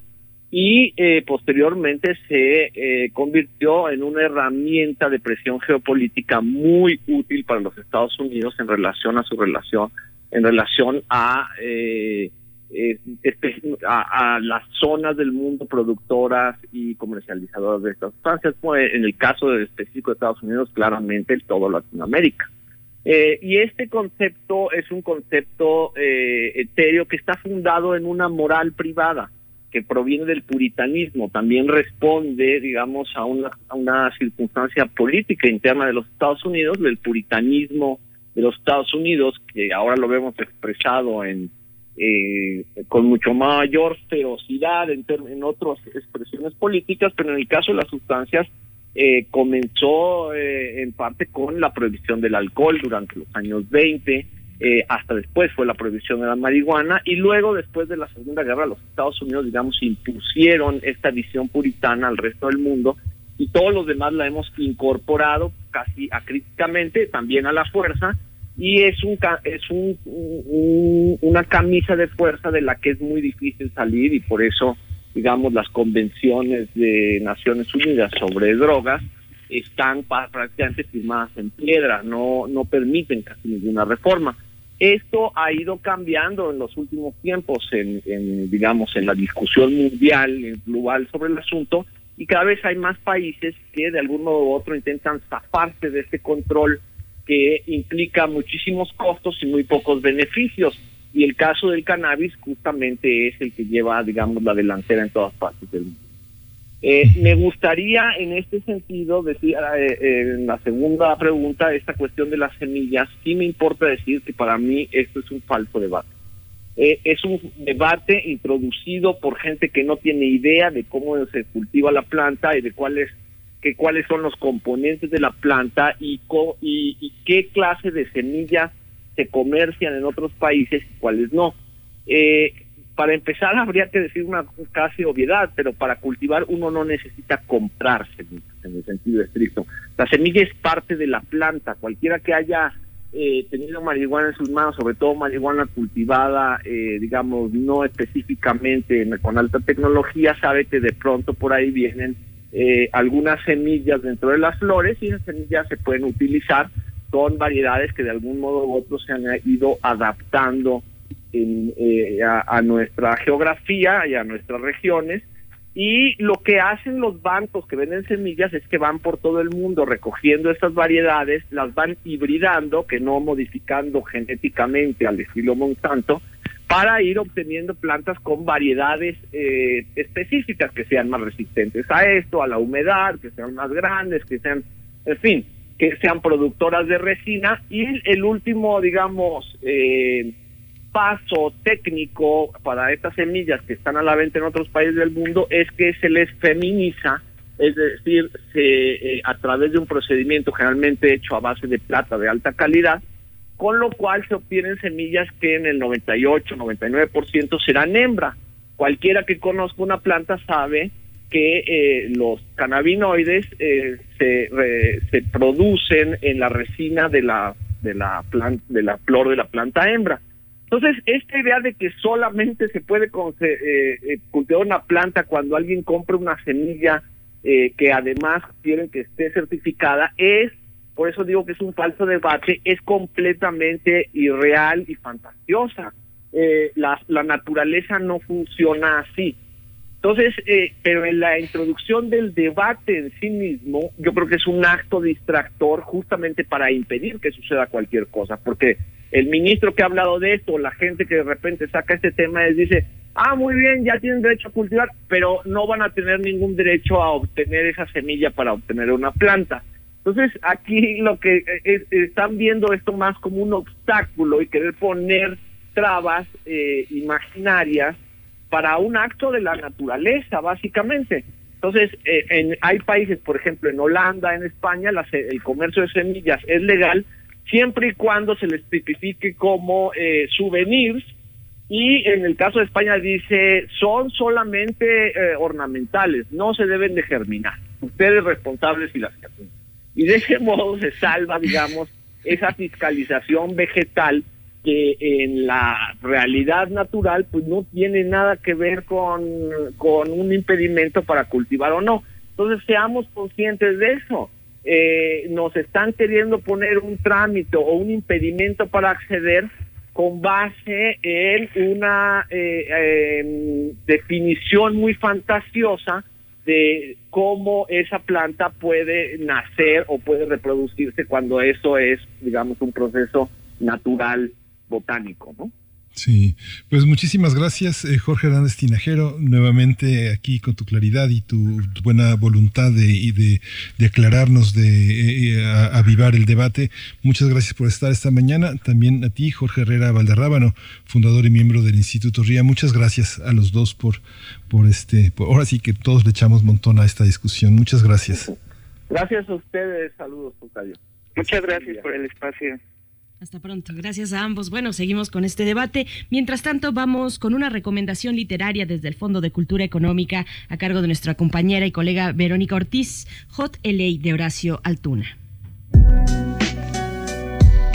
Queridos, queridas, les saludo con mucho afecto y bueno, hoy, hoy les hablo de que ha llegado la novela gráfica popular al Fondo de Cultura Económica y uno de los títulos, Hot LA, de Horacio Altuna, es de verdad imposible de no tenerse en la mano, de no ojearla, de no gozarla. Y trata de las peleas de pandillas en los Estados Unidos que de alguna manera van a quedar de lado contra un objetivo común, el racismo, la injusticia social y los excesos policíacos. Pero, ¿qué tanto podrán Creeds y Bloods dejar su orgullo de lado en pos de una protesta en común? La violencia se desbordó desde los barrios marginados de Los Ángeles en 1900 1992 a consecuencia de los excesos policíacos durante el arresto del afroestadounidense Rodney King. Sofocadas por la Guardia Nacional, al cabo de seis días, el saldo de muerte y heridos e incendios tiñó de rojo la ciudad de Los Ángeles.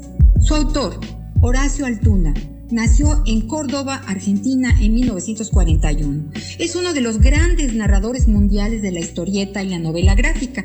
Fue su colaboración con el guionista Carlos Trillo la que le hizo saltar a la fama con la tira diaria El Loco Chávez, cómic galardonado como la mejor tira diaria argentina. En 1982, Horacio Altuna se traslada a Sitges, España, y ese año publica con Carlos Trillo El último recreo, seguido de Tragaperras en 1984, dos de sus obras maestras. En los años 90 comenzó una larga serie de historietas eróticas para la revista Playboy que se publicaron en varios países. En 1992 empezó a publicar Hot LA. Actualmente publica una tira diaria en Clarín, en Argentina. Es lo que hay, se llama la tira. Horacio Altuna ha recibido numerosos premios a lo largo de su trayectoria, entre ellos el Yellow Kid en 1986 y en 2005. También fue galardonado en 2004 con el Gran Premio del Salón del Cómic de Barcelona y el Premio Conex en 2012. Un, un libro, una novela gráfica popular imposible de perderse. La tiene el Fondo de Cultura Económica. Más libros, más libres. Sigamos cuidándonos. Hasta la próxima. Muchas gracias.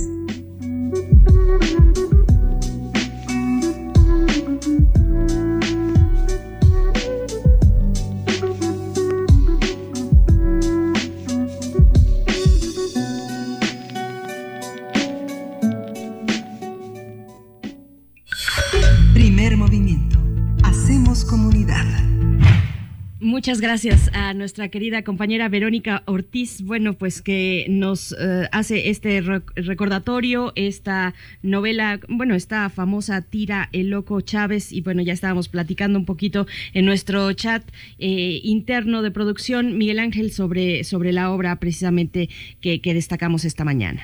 Sí, Altuna es este adictivo, ¿no? Yo creo que para los españoles encontrarse con esa con esa narrativa debe de ser un choque muy fuerte. Afortunadamente creo que en México tenemos una enorme amplitud de, este no no no tanto como novela gráfica como libros unificados, pero sí hemos tenido experiencias con estas con estos cómics verdaderamente extraordinarios. Es, imprescindible Horacio Altuna. ¿no? Hot LA de Horacio Altuna lo encuentran en el Fondo de Cultura Económica y con esto nos despedimos. Ya son las 10 de la mañana. Mañana nos volvemos a encontrar al filo de las 7 de la mañana. Gracias por su escucha y a todo el equipo, por supuesto, de Primer Movimiento. Quédense aquí en Radio UNAM. Miguel Ángel, muchas gracias. Gracias a todos. Esto fue Primer Movimiento. El mundo desde la universidad.